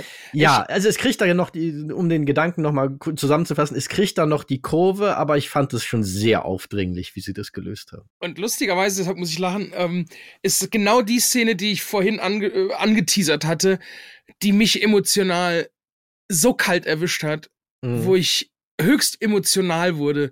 Also dieses einfach, man sieht die alten Schiffe und zu jedem Schiff hört man im Hintergrund den Theme-Song der Serie mhm. oder des Filmes. Und da kam bei mir im Kopf, das war so eine, so eine Emotion und Erinnerungsexplosion über meinen kompletten Werdegang mit Star Trek von meinen Anfängen äh, Next Generation zu gucken, über dann irgendwann Conventions besuchen, meinen Beruf finden, jetzt äh, mit euch Last Geek Tonight machen zu dürfen. Oh, da kam so plötzlich, das, das konnten die alles nicht wissen, was in meinem Kopf da los ist, aber mhm. diese Szene hat mich so stark umgehauen. Und dafür liebe ich diese Folge. Mhm. Für nicht viel anderes, aber da, das, und da war es gut, dass, dass das mit dem Holzhammer war, weil mhm. äh, das hat mir echt äh, einige Tränen beschert, muss ich, muss ich ganz ehrlich sagen. Ich werde auch jetzt gerade nochmal emotional, wenn ich darüber nachdenke. Aber boah, das war einfach, fand ich ganz toll gemacht, auch mit der Musik und alles und äh, ja, so ist es. ja, ich kann das, das Ding ist halt, ich kann das voll nachvollziehen, weil das wäre vielleicht meine große Kritik an der Folge als Werk. Das ist so eine Folge, die wirkt auf mich wie, das hätte eine Episode von ihrem Begleitformat The Ready Room sein sollen und keine Folge, in der. Also ja. ich, äh, ich tue mich schwer damit, dass es direkt in die Erzählhandlung integriert ist. Was ich glaube ich äh, mega gewesen wäre, wenn diese Schiffe da einfach um dieses äh, Museum drumherum gewesen wären. Man kann sie da erkennen irgendwie im Hintergrund und dann gibt's dazu die Begleitfolge, die seziert, was da alles stand. Und dann werden alle diese Erinnerungen durchdiskutiert, weil das wäre eigentlich der Rahmen. Weil, mhm. und deshalb verstehe ich total, warum das dich so abholt. Im Grunde ist das ein Stück, das ist ein Convention-Auftritt dieser Figuren ja. und zu diesen Themen, den sie in diese Serienfolge reingepasst haben. Das ist vielleicht gutes, ist bestimmt gutes Reminiszieren über Star Trek Trivia, mhm. und Erinnerung und Nostalgie. Es ist kotzerbärmliches Schreiben, das so zu lösen, um es mal so auszudrücken. Und ich fände es schöner, wenn sie das ein bisschen getrennt hätten, weil das ist, ah, da, da, da, da stopfen sie es so voll, äh, bis es platzt. Da tue, tue ich mich sehr, sehr schwer mit, weil es gibt auch Elemente, wo sie es subtil machen, wo das nur, wenn du dann die richtigen Begleitmaterialien kriegst, einfach hinkriegen. Zum Beispiel unter den ganzen ähm, Schiffen in einem Blink and You Miss It Moment ist die NX-01 Enterprise von Captain Archer aus der Star Trek Enterprise Serie. Die ist auch da. Ah, die wird geguckt, nicht thematisiert. ich erkenne, aber die ist im Hintergrund. Mhm. Und jetzt kommt's noch on top. Sie hat eine, die bestand ja eigentlich in der Serie nur aus so einer Untertassensektion mit zwei Warp-Triebwerken dran, mit zwei ja. Warp-Gondeln dran. Und sie hat jetzt eine Engineering-Section, was sie ursprünglich mal für Staffel 5 von Enterprise gepla geplant hatten, dass dieses Schiff einen Refit bekommen sollte. Ah wo diese Urform der äh, Original Series Enterprise etabliert wird, so dass da der Zirkel der Technologie geschlossen wird, dass sich, es sich jetzt in diese Richtung entwickelt. Und mhm. das Ding, das dort im Hintergrund liegt, hat diese Engineering Section, die der Doug Drexler damals für die fünfte Staffel von Enterprise designt hatte. Und das, das ist, ist cool. so eine Art, wo ich, das finde ich sehr cool, weil da reiben sie es dir nicht unter die Nase, aber es ist drin und du, äh, wenn du dann mit anderen Fans drüber abnerdest, erkennt man plötzlich, boah, da ist noch sowas drin und der Mike Okuda und der Doug Drexler haben das total stolz auf Facebook gepostet, dass sie das da untergebracht hm. haben. Das finde ich auch schön. Ja. Aber ähm, das ist so die Form, wie ich es mir generell eher gewünscht hätte. Aber das ist lustig, äh, äh dass wir das halt so äh, beide so anders sehen. Du kommst halt auch aus der filmschaffenden äh, Ecke mhm. Eher und ich halt aus der äh, äh, stupiden ich guck's mir an Ecke also jetzt nicht nicht äh, negativ gemeint aber so Nein, um und das Positive auch gleich über dich zu formulieren du kommst einfach mit einem einem liebenden Fernblick daran Genau, und deshalb bin ich froh, dass sie es so, so mit dem Holzhammer gemacht haben. Vielleicht hätte ich sonst nicht äh, so wahrgenommen. Ja. Also ich, ich brauche das vielleicht. Und äh, deshalb, also ich meine, wir, wir können ja, wir sind uns einig, dass wir uns in dem Punkt nicht einig sind, das ist ja ganz okay. Ich fand super. ja. Äh, du, gefühlsmäßig kriegt mich das auch. Das ist ja das Ding, aber ich ärgere mich darüber, wie sie es umgesetzt haben, weil ich, äh, ja, da. Aber bra brauchen wir nicht zu vertiefen. Lass uns stattdessen den Bogen einfach von da schlagen zu der anderen großen Handlung rund um Jolly LaForge. Denn genau. der ist ja der Commander dieser, dieses Museums. Commodore haben sie im Deutschen gesagt. Ist das, ist das wieder was anderes als Commander? Das ist im ähm, äh, Original auch so. Ein Commodore ist ursprünglich als Marinerang etwas zwischen einem Captain und einem Admiral. Ah, das oh. es aber in modernen Marinen in der Regel nicht mehr gibt. Also sowohl die britische als auch die amerikanische Marine, die diesen Rang mal kannten, haben ihn heute nicht mehr. Ah. Es gab diesen Rang in der Originalserie tatsächlich. Und da war er etabliert als der Rang für Kommandanten von Raumstationen. Mhm. Das ich weiß jetzt nicht, ob das in der Berman-Ära noch jemals so gemacht wurde, weil zum Beispiel Deep Space Nine wurde ja von Cisco mit dem Rang eines Commanders und später eines Captains kommandiert. Da wirkt es eigentlich so, als wenn die Sternenflotte das auch abgeschafft hat. Jetzt gibt's das anscheinend wieder. Ja, ist okay. Also ja.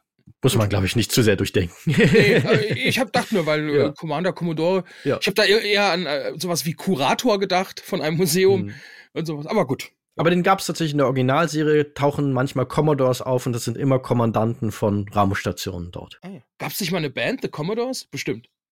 Ah, ja. ja. Bestimmt. Es gab auch mal einen, einen Opel Commodore oder auch Commodore, ah, ja, als äh, in der aus der Zeit, als es noch äh, schicklich war, Autos nach äh, Marinerängen zu benennen. Da gab es ah. den Kadett und dann gab es den Kapitän und dann gab es den Commodore und dann gab es den Admiral. Das waren dann halt die verschiedenen Klassen, von der Jetzt, Kompaktklasse ja. bis zur äh, Oberklasse, ja.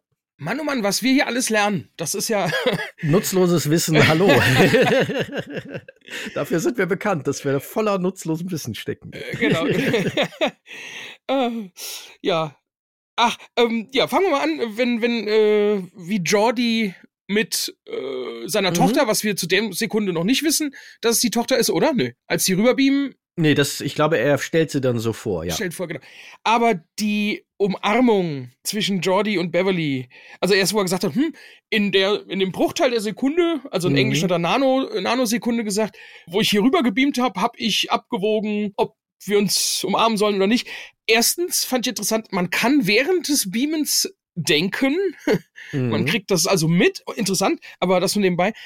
Egal, ich fand's schön, und auch diese Umarmung war für mich, aber das wahrscheinlich auch nur speziell für mich, wieder ein ganz toller emotionaler Moment, weil ich mich zurückerinnere, vor ein paar Jahren, auch auf der FedCon, war ich Backstage und es hat sich eben LeVar Burton und in dem Fall Colmini, also Miles O'Brien, scheinbar nach Jahren oder so wieder getroffen mhm. und haben sich genauso, sind sie so in die Arme gefallen und da musste ich dran denken und da hat es mich dann auch wieder dahin gerafft aber das, ja, diesen Moment habe halt nur ich erlebt, leider. Äh, und ja, wobei den emotionalen Moment in dieser Szene habe ich auch voll erlebt, weil es ja. ist, du spürst schon, das haben sie auch gut gemacht. Die sehen sich nach langer Zeit wieder, Beverly und Jordi natürlich besonders lang, weil jetzt etabliert ist, dass die ja 20 Jahre mehr oder weniger untergetaucht war. Ja.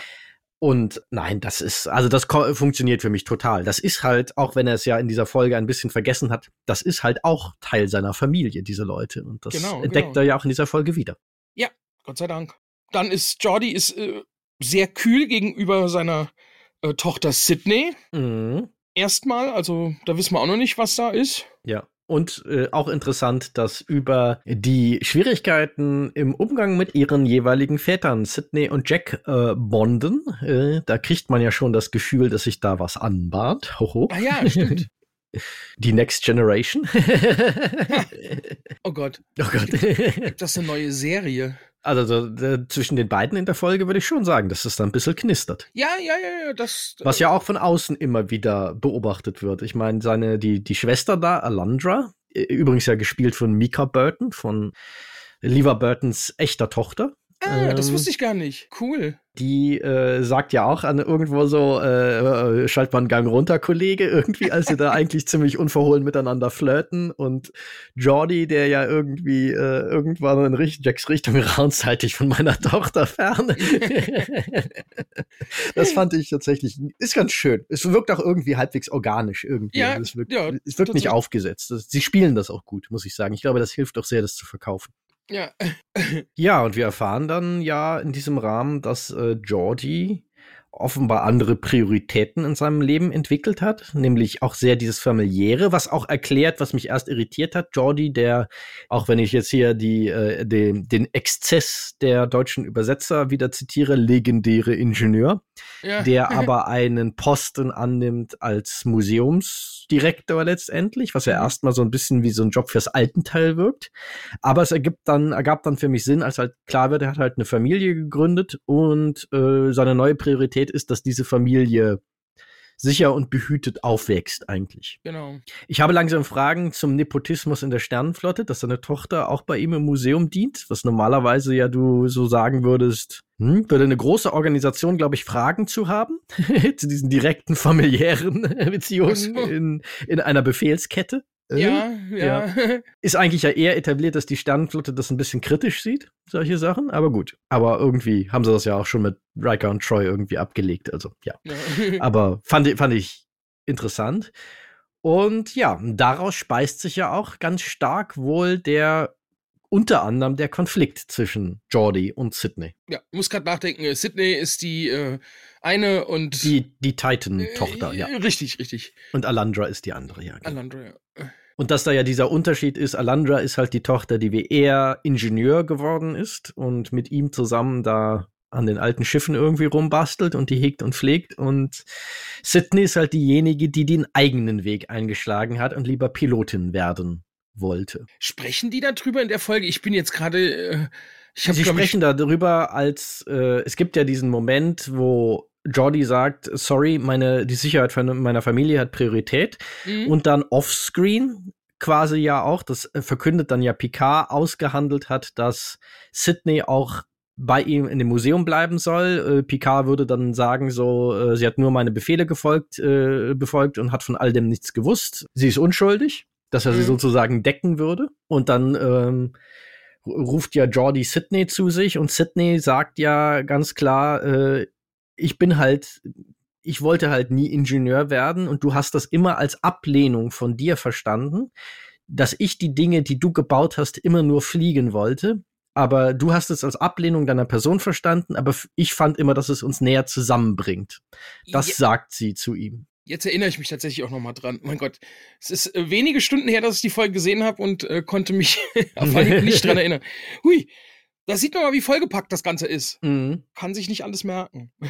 Und in dieser Szene wird ja dann auch, erfolgt ja so ein bisschen der Umschwung, weil äh, Jordi ihr ja entgegenschleudert, diese Crew ist nicht deine Familie.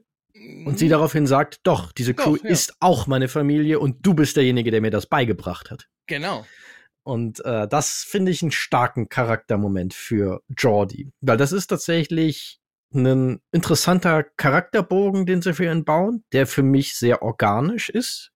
Dafür, wie wir Jordi kennenlernen oder bisher kennengelernt haben. Mhm. Und der für mich Sinn macht, er ist an einem anderen Ort in seinem Leben, wenn wir ihn jetzt 20 Jahre später wieder treffen, hat gewisse Dinge, denkt über gewisse Dinge anders, aber erinnert sich auch daran, wofür er früher immer eingestanden ist, als er, ja, als andere ihn daran erinnern, dass das auch wichtig ist. Er sagt ja auch diesen Satz, lass die Sternenflotte das machen, mhm. lass die Sternenflotte das lösen und sie ja auch völlig richtig sagt, was ja eine wichtige moralische Botschaft auch, die in dieser Folge drinsteckt, ist, wir sind die Sternenflotte.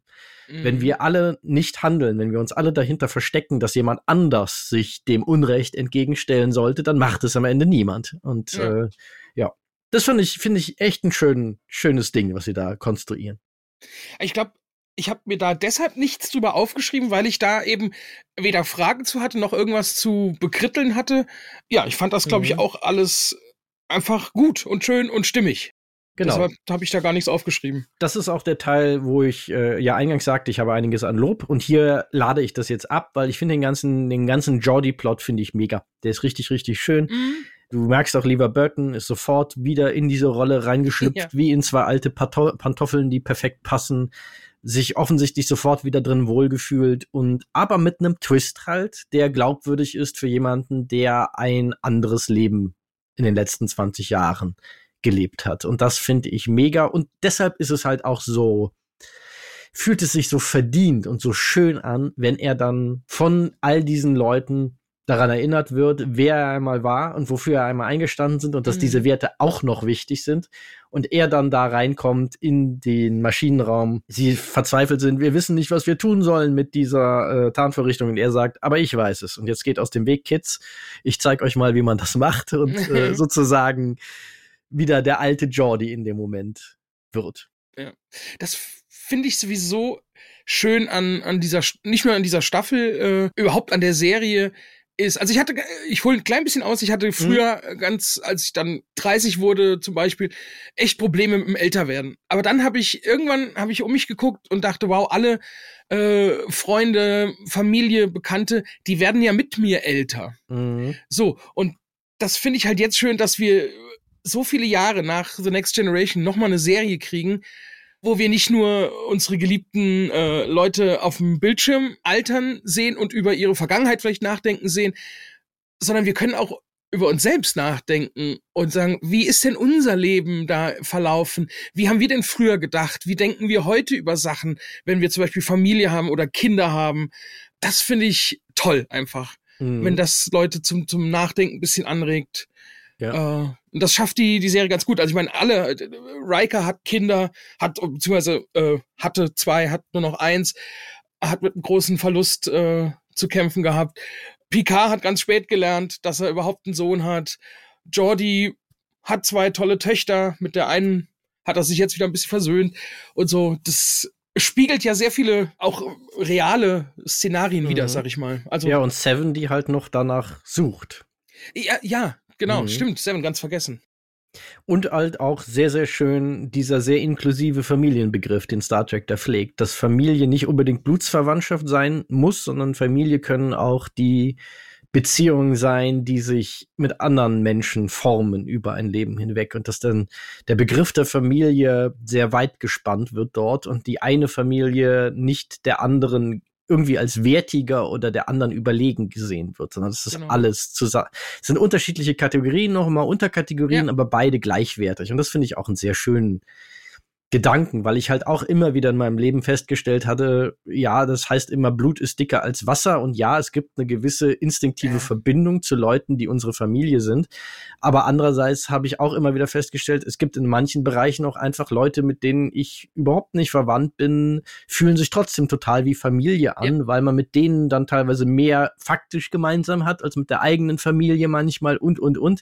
Da gibt es so viele Aspekte und das ist tatsächlich so, dieses Familienthema ist auch das, wo Star Trek Picard immer am besten funktioniert, wenn es das in den Vordergrund rückt. Mhm. Ja, das ist Familie äh, merkt man auch bei, auf, auf Conventions. Das heißt, nicht umsonst äh, redet man von der Con-Familie und so. Das mhm. überträgt sich halt auch ganz stark auf die Fans und ja, fühlt sich auch so an. Ja. Auch, und auch in jeder Familie gibt's halt auch den blöden Onkel oder hm. äh, die, die, die zickige Cousine und äh, so ist das äh, auch im Freundeskreis. Insofern trifft das vollumfänglich zu. Ja. Ah. Ja. Dann wäre meine Frage, was hast du noch auf der Liste? Weil ich habe ein letztes Thema, das aber eher ein Metathema ist. Deshalb würde ich da zuletzt zu kommen wollen. Oder bin ich gespannt, weil da habe ich auch ein allerletztes, was mir so noch aufgefallen ist. Das kann aber auch sein, dass das auch nur mir aufgefallen ist. Ich guck, guck gerade mal quer. Mhm Ich bin gespannt, wie äh, noch was anderes, wie wie wie ähm, das jetzt mit Troy und Riker da weitergeht, wie mhm. die äh, wie die überhaupt da auf das Schiff kamen und wo das Kind ist. Hm. Das wird mich äh, interessieren. Aber das das letzte, was was mir so aufgefallen ist, ist es wird ganz häufig jetzt da bei Picard, es wird nie direkt angesprochen, aber das, das Thema Wiedergeburt, finde ich, ist immer mal wieder zu erkennen. Es sind so viele, also Picard ist im Prinzip wiedergeboren worden. Mhm. Äh, jetzt Data ist wiedergeboren worden. Dann haben wir am Anfang. Zum zweiten Mal. Zum zweiten Mal, genau. Mindestens. Vielleicht übersehe ich auch eins schon. ja, ja, genau. Dann in der allerersten Szene dieser sechsten Folge äh, spricht äh, Wadik davon, dass wir legen die Föderation in Asche und aus mhm. dieser Asche werden wir wieder erstehen und das ist ja auch so eine Art Wiedergeburt und so. Also mhm. es wird nie direkt ausgesprochen, aber das Thema wiederholt sich doch recht häufig, wie ich finde. Ja, es macht ja auch irgendwie Sinn, dass das ein Thema ist in einer Serie, die ja sehr mit dem Wiedersehen um das Wiedersehen mit Figuren und Themen und Handlungsbögen kreist und die dritte Staffel ist da ja ein neuer Höhepunkt, was das angeht. Aber lustig, ja. dass dann in der letzten, nee, ach, in irgendeiner Folge der dritten Staffel Riker diesen Satz gesagt hat, äh, wir waren schon so überall oder fast überall im Universum in der Galaxis und nirgendswo haben wir auch nur irgendwo den kleinsten Hinweis darauf gefunden, dass nach dem Tod was kommt. Und das widerspricht ja dann dem Thema Wiedergeburt. Finde ich sehr spannend. So, mhm. naja. So, ich, äh, ich wäre durch und äh, du hast mhm. noch was. Finde ich aber, äh, das sei vielleicht noch mal kurz dazu gesagt, eine interessante Beobachtung, die ich so noch nicht gemacht hatte und äh, mich jetzt inspiriert, da mal mit einem wachsamen Auge drauf zu gucken, ob sich das wirklich bis zum Ende der Serie auch noch vielleicht weiter durchzieht. Bin ich, bin ich sehr gespannt. Ja, mein, mein kleines Metathema. Ja. Und ich habe mich halt angesichts dieses absoluten Overkills an Fanservice und Wiederbringen von Figuren auf allen Ebenen. Sei das Datas Rückkehr, sei das das mal so eben beiläufige Reinschmeißen von in der letzten Folge Rolaren, hier noch beiläufiger Professor Moriarty, die, das Sternenflottenmuseum, wie ja auch wir, wir haben überhaupt nicht, gibt's auch nicht so viel zu, zu sagen, äh, aber über den Titel äh, The Bounty, mhm. das ja die, wie gesagt, diese Referenz auf dieses Raumschiff ist, von dem sie dann die, äh, die, Tarnvorrichtung. Tarnvorrichtung stehlen und auf der Titan einbauen. Wie alle diese Dinge da reingebracht werden, diese nostalgischen Callbacks und so weiter und so fort, wie exzessiv das ist. Und ich habe wirklich angefangen, mich zu fragen, sind Fans von Franchises, wie Terry Metalis einer ist, der halt wirklich auch als Fan groß geworden ist, dann als glaube ich, so eine Art Setrunner oder Assistent angefangen hat. In einer Talkshow hat ja Jerry Ryan auch kürzlich die sehr herzerwärmende Geschichte erzählt. Die finde ich auch wirklich schön, also das sage ich unironisch, dass er ein äh, Runner auf dem Set von Voyager war. Mhm und zur gleichen Zeit in das Franchise gekommen ist wie sie und sie deshalb auch seit Jahren sich wohl schon ganz gut kennen und immer so ein bisschen in Kontakt geblieben sind, weil sie so ein bisschen wohl so ein Bonding-Moment darüber hatten. Mhm eher der äh, äh, junge, kleine, der kleine lustige Nerd, der mhm. als Setrunner angefangen ist, der, der ihr die Drehbücher gebracht hat und jetzt schreibt er sie und ist Showrunner. Ist ja auch eine tolle Geschichte. Ja, wusste ich nicht. Aber ich habe mich gefragt, sind solche Superfans von Franchises wie Terry Metalis definitiv einer ist. Ich unterstelle dem Mann keinerlei Kalkulation. Der liebt das wirklich. Das strömt aus jeder Pore seines Körpers, mhm. dass er diese ganzen Dinge einbaut, weil er es liebt. Mhm. Sind sie wirklich gute Showrunner? Braucht es eine Instanz, also dass diese Leute eine Rolle spielen können? Zweifelsohne. Aber braucht es vielleicht eine etwas nüchternere Zwischeninstanz auf dem Showrunner-Stuhl, die so ein bisschen die größten Exzesse einhegen. Die sagen ja, der Fanservice, das ist cool, aber hier wird's zu viel, lass uns das so und so, lass uns das in eine andere Richtung gehen, denk noch mal darüber nach. Auch was Originelleres reinzubringen, denk mal darüber nach, ob das für die Handlung Sinn macht und so weiter. Und diese Leute gab es in der letzten Star Trek-Ära der viel kritisierte, aber da durchaus auch produktive Rick Berman war sicherlich so jemand. Mhm. Ira Stephen Baer, der Deep Space Nine ja dann irgendwann als Showrunner übernommen hat, war so jemand. Michael Piller war so jemand. Jerry Taylor, die äh, Co-Schöpferin von Voyager, war auch so jemand. Und ich fand interessant, was hat diese Leute alle geeint? Mhm.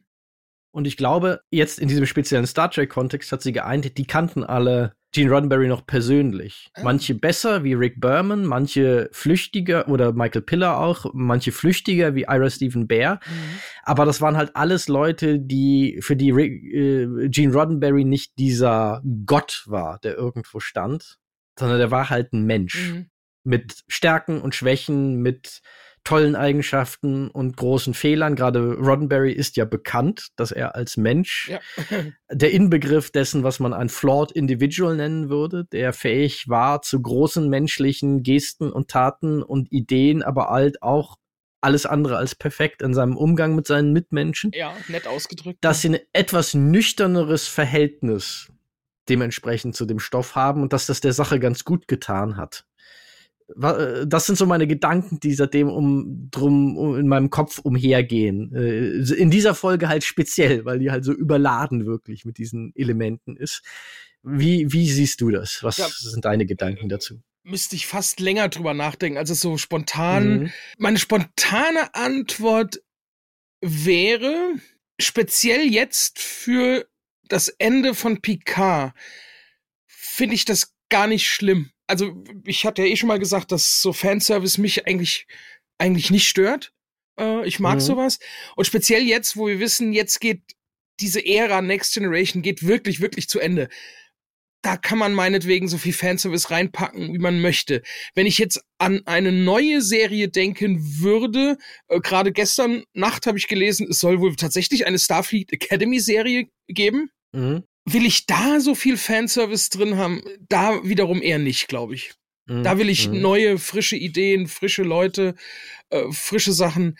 Hier speziell für Picard ist meiner Meinung nach macht der Terry Metallas einen tollen Job und auch in dem Maße, wie er das Ganze da reinbringt. Aber wie gesagt, das ist meine spezielle Ansicht, da ich sowas mhm. wie Fanservice sehr mag, weil ich da sehr emotional rangehe und ähm, das wäre meine meine erste spontane Antwort. Vielleicht denke ich da bis zur nächsten Folge mal mehr drüber nach. Ich, ich würde auch sehr dafür plädieren, dass wir dieses Thema dann noch mal spätestens aufgreifen, wenn die Serie durch ja. ist und es auch ein, ein, Schleifchen dran ist und wir wissen, wie der Abschluss dann letztendlich ist. Meine momentane Reaktion ist, ich finde es gut, dass der Terry Metellus in dem Team ist, aber ich glaube, es wäre gut, wenn er einen Show Co-Showrunner gehabt hätte, der manchmal sagt, ja, verstehe ich, Terry, aber. und ich glaube, dass das nämlich den emotionalen Impact nicht geschmälert hätte, weil man es, glaube ich, man kann beide Teile vereinen, okay. ein bisschen organischer. Weil ich spüre ja, dass du bei Datas Rückkehr zum Beispiel auch eher schon so ein bisschen gemischte Gefühle hast, so von wegen so, hu, war das jetzt noch nötig? Weil das ist so ein Ding zum Beispiel, das kann ich aus einer Fansicht total nachvollziehen, dass er als Fan und Showrunner sagt so, es ist doch kein richtiger Next Generation Abschluss, wenn wir Data nicht reinkriegen. Ja. Das, aber wenn du jemanden halt daneben hättest sitzen haben, wie ein Ira Stephen Bear zum Beispiel, der halt vielleicht gesagt hätte, ja, verstehe ich und lass uns irgendeinen Weg finden, mhm. aber der ist vielleicht ein bisschen ungeschickt. ja, in dem Fall ja. finde ich halt einfach, ist, ist Data so würdevoll in, am Ende der ersten mhm. Staffel gegangen, da hätte ich es jetzt nicht schlimm gefunden, wenn es das einfach gewesen wäre. Ja. Ist auch keine Frage, glaube ich, die wir hier abschließend nee, beantworten können oder müssen. Oder auch wollen. Also ich will die noch gar nicht abschließend ja, beantworten. Genau. Mich, äh Lass uns da noch mal. Ich, aber ich finde das ein interessantes Ding. Das sollten wir im Hinterkopf mhm. behalten und noch mal drüber reden, wenn die Staffel durch ist. Vielleicht auch ein cooles Thema, wenn wir es wirklich äh, umgesetzt kriegen, dass wir uns noch einen Gast dazu holen ja. aus dem äh, breiteren Star Trek Kosmos, das mit äh, diesem Gast auch diskutieren. Das fände ich nämlich eine spannende Frage und äh, wäre auch einfach sehr, sehr ernsthaft daran interessiert, wie andere Star Trek-Fans zu diesem Thema stehen, weil natürlich Star Trek ein Franchise ist. Das ist jetzt halt einfach so alt, dass da jetzt Leute die komplett als Fans aufgewachsen sind, in verantwortlichen Positionen sind. Mhm. Die gab es natürlich auch. Auch ein Michael Piller war ein Star Trek-Fan, auch ein Ira Stephen Bear war ein Star Trek-Fan, auch ein Ron Moore, den ich ja zum Beispiel für einen fantastischen Autor halte, war ein Star Trek-Fan. Aber sie haben halt alle, glaube ich, einen nüchterneren Blick auf das Franchise immer gehabt. Äh, sich, sich so eine notwendige, glaube ich, für einen Autoren immer notwendige Distanz auch dazu mhm. bewahrt. Mhm. Eine gewisse Perspektive, aber wie gesagt, brauchen wir nicht endlos zu vertiefen, mal als Gedanke ja. wie eine Handgranate in den Raum geworfen. wie ein Picard-Körper, äh, der ja, ein ein, ein flatulierender Picard-Körper. oh Gott. Ja. Nein, äh, ja. Nein, ja. da will ich auch nicht äh, drüber nachdenken. Abschließend. Zum Abschluss noch ein, ein Fun Fact, ein nutzloses Wissen. Äh, das hat letztens, glaube ich, der Hubert Zitt in einem seiner Vorträge erzählt, wo du gerade über Star Trek-Fans sprachest. Laut mhm. einer Umfrage sind über 90 Prozent aller Mitarbeiter der NASA äh, Star Trek-Fans. Hm wir haben ja in einem Shortcut, na, wie, wie hieß er, äh, Goodnight Oppie besprochen. Diese, diese Doku würde, scheint das zu bestätigen. Ja, stimmt, da kommt ja auch Star Trek, äh, wird da ja auch erwähnt und stimmt. Nicht nur erwähnt, da ist sogar ein ganz kurzer Ausschnitt aus Star Trek drin. Ach ja, du hast recht. Ja, der, äh, also es ist so zentral, ja, ja, das ist, äh, ist es krass, ja. ja. Aber auch nicht überraschend. Nein, eben, aber über 90 ist schon, hui, also aber hey, die, der erste, der Prototyp des Space Shuttles hieß Enterprise ja. und ja auch wirklich wegen Star Trek. Also ja, ja das ist, glaube ich, die Organisation mit der höchsten Star Trek-Fandichte auf diesem Planeten. und manchmal auch außerhalb des Planeten, ja. was ich sehr schön und witzig finde. Ja, ja sehr gut. Ja, wenn du nichts mehr auf dem Zettel hast. Nee, tatsächlich nicht. Also die hat er eben angesprochen, äh, dass tatsächlich eine neue Serie angekündigt ist. Äh, es ist noch nicht der 1. April, also scheinbar ist das keine Ente. Mhm. Äh, da bin ich mal sehr gespannt. Dann muss ich mich jetzt erstmal ja. einlesen, was, was und wer und warum. Ich habe auch nur die Schlagzeile mitgekriegt. Ich kann dazu noch gar nichts sagen. Ich weiß auch nicht, ob es mehr als die Schlagzeile im Moment gibt. Ich glaube, er hatte den Eindruck, dass sie noch außer diese Serie wird kommen, nichts dazu verraten ja. Gucken wir mal. Und glaube ich, wo ich jetzt aber nachlesen muss, also bitte die folgende Aussage mit äh, Vorsicht genießen. Äh, ganz viel Vorsicht genießen. Ich hatte den Eindruck, dass wohl angekündigt worden ist, dass sie im Discovery-Zeitalter spielen würde, aber ich bin mir nicht sicher, ob das offiziell ist oder ob das irgendwie Gerüchte sind. das habe ich auch gelesen. Na, gucken wir mal. Vielleicht kommt da unser nächster großer Star Trek Podcast auf uns zu. Ja. Ja, es wird ja, es gibt ja einiges. Also ich meine, als Discovery eingestellt wurde und weil Picard jetzt endet, sahen einige schon, oh, ist die große Zeit von Star Trek im Fernsehen jetzt schon wieder vorbei. Leute, es gibt Lower Decks, es gibt Prodigy, es gibt Strange New Worlds. Es ist gerade eine weitere Star Trek-Serie mit der Starfleet Academy-Serie angekündigt worden. Es gibt aktuell mehr aktive Star Trek-Serien, als es jemals ja. in der Berman-Ära gab, die vielleicht in vielerlei Hinsicht immer noch den kommerziell erfolgreichste Ära in der Star Trek-Geschichte darstellt. Ich glaube, wir die, äh, mit den Worten von Mark Twain Berichte über mein Ableben sind verfrüht.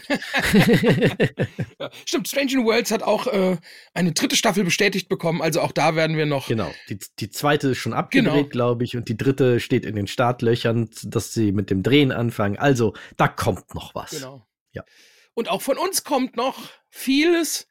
Äh, aber den Abgesang, den darfst wie immer du übernehmen. Genau. Vielen Dank, liebe Leute, dass ihr uns wieder für eine wieder sehr lange Besprechung der aktuellen Folge von Star Trek PK euer Ohr geliehen habt. Wenn ihr Feedback zu dieser Besprechung oder zu Star Trek PK oder zu anderen Nerd- und Geek-Themen habt, dann besucht uns doch gerne auf unserem Discord-Kanal. Wenn es euch generell gefallen hat, freuen wir uns auf eine gute Bewertung auf Apple Podcasts und oder Spotify. Fünf Sterne finden wir besonders schön, aber das überlassen wir euch. Und noch mehr und freuen wir uns natürlich über Unterstützung, auch in monetärer Form auf Steady und Patreon. Große Liebeskartoffel an alle, die uns dort bereits jetzt unterstützen. Aber wer das noch nicht tut, für nur fünf Euro im Monat bekommt ihr alles, was es noch an Podcast-Zusatzformaten gibt. Da haben wir Kurzbesprechungen, da haben wir ganz detaillierte Analysen, da haben wir Tagebücher, da ist, glaube ich, für jeden Nerd und Geek auf diesem Planeten etwas dabei. Mhm. Dementsprechend, wenn ihr auf dem Laufenden bleiben wollt, was wir so treiben, folgt uns doch gerne auf Instagram, auf Twitter und auf Facebook und schreit es auch von den Dächern, wenn ihr noch Nerd- und Geek-Freunde habt, die noch nicht wissen, dass es uns gibt. Sagt ihnen Bescheid, hier wird schönes Programm von Nerds für Nerds gemacht. Also bitte weitersagen. Das hilft uns sehr. Genau. In diesem Sinne, möge die Macht mit euch sein. Live long and prosper and thanks for the fish. Tschüss und bis zum nächsten Mal. Bleibt schön dreckig. bis dann. Ciao. Ciao.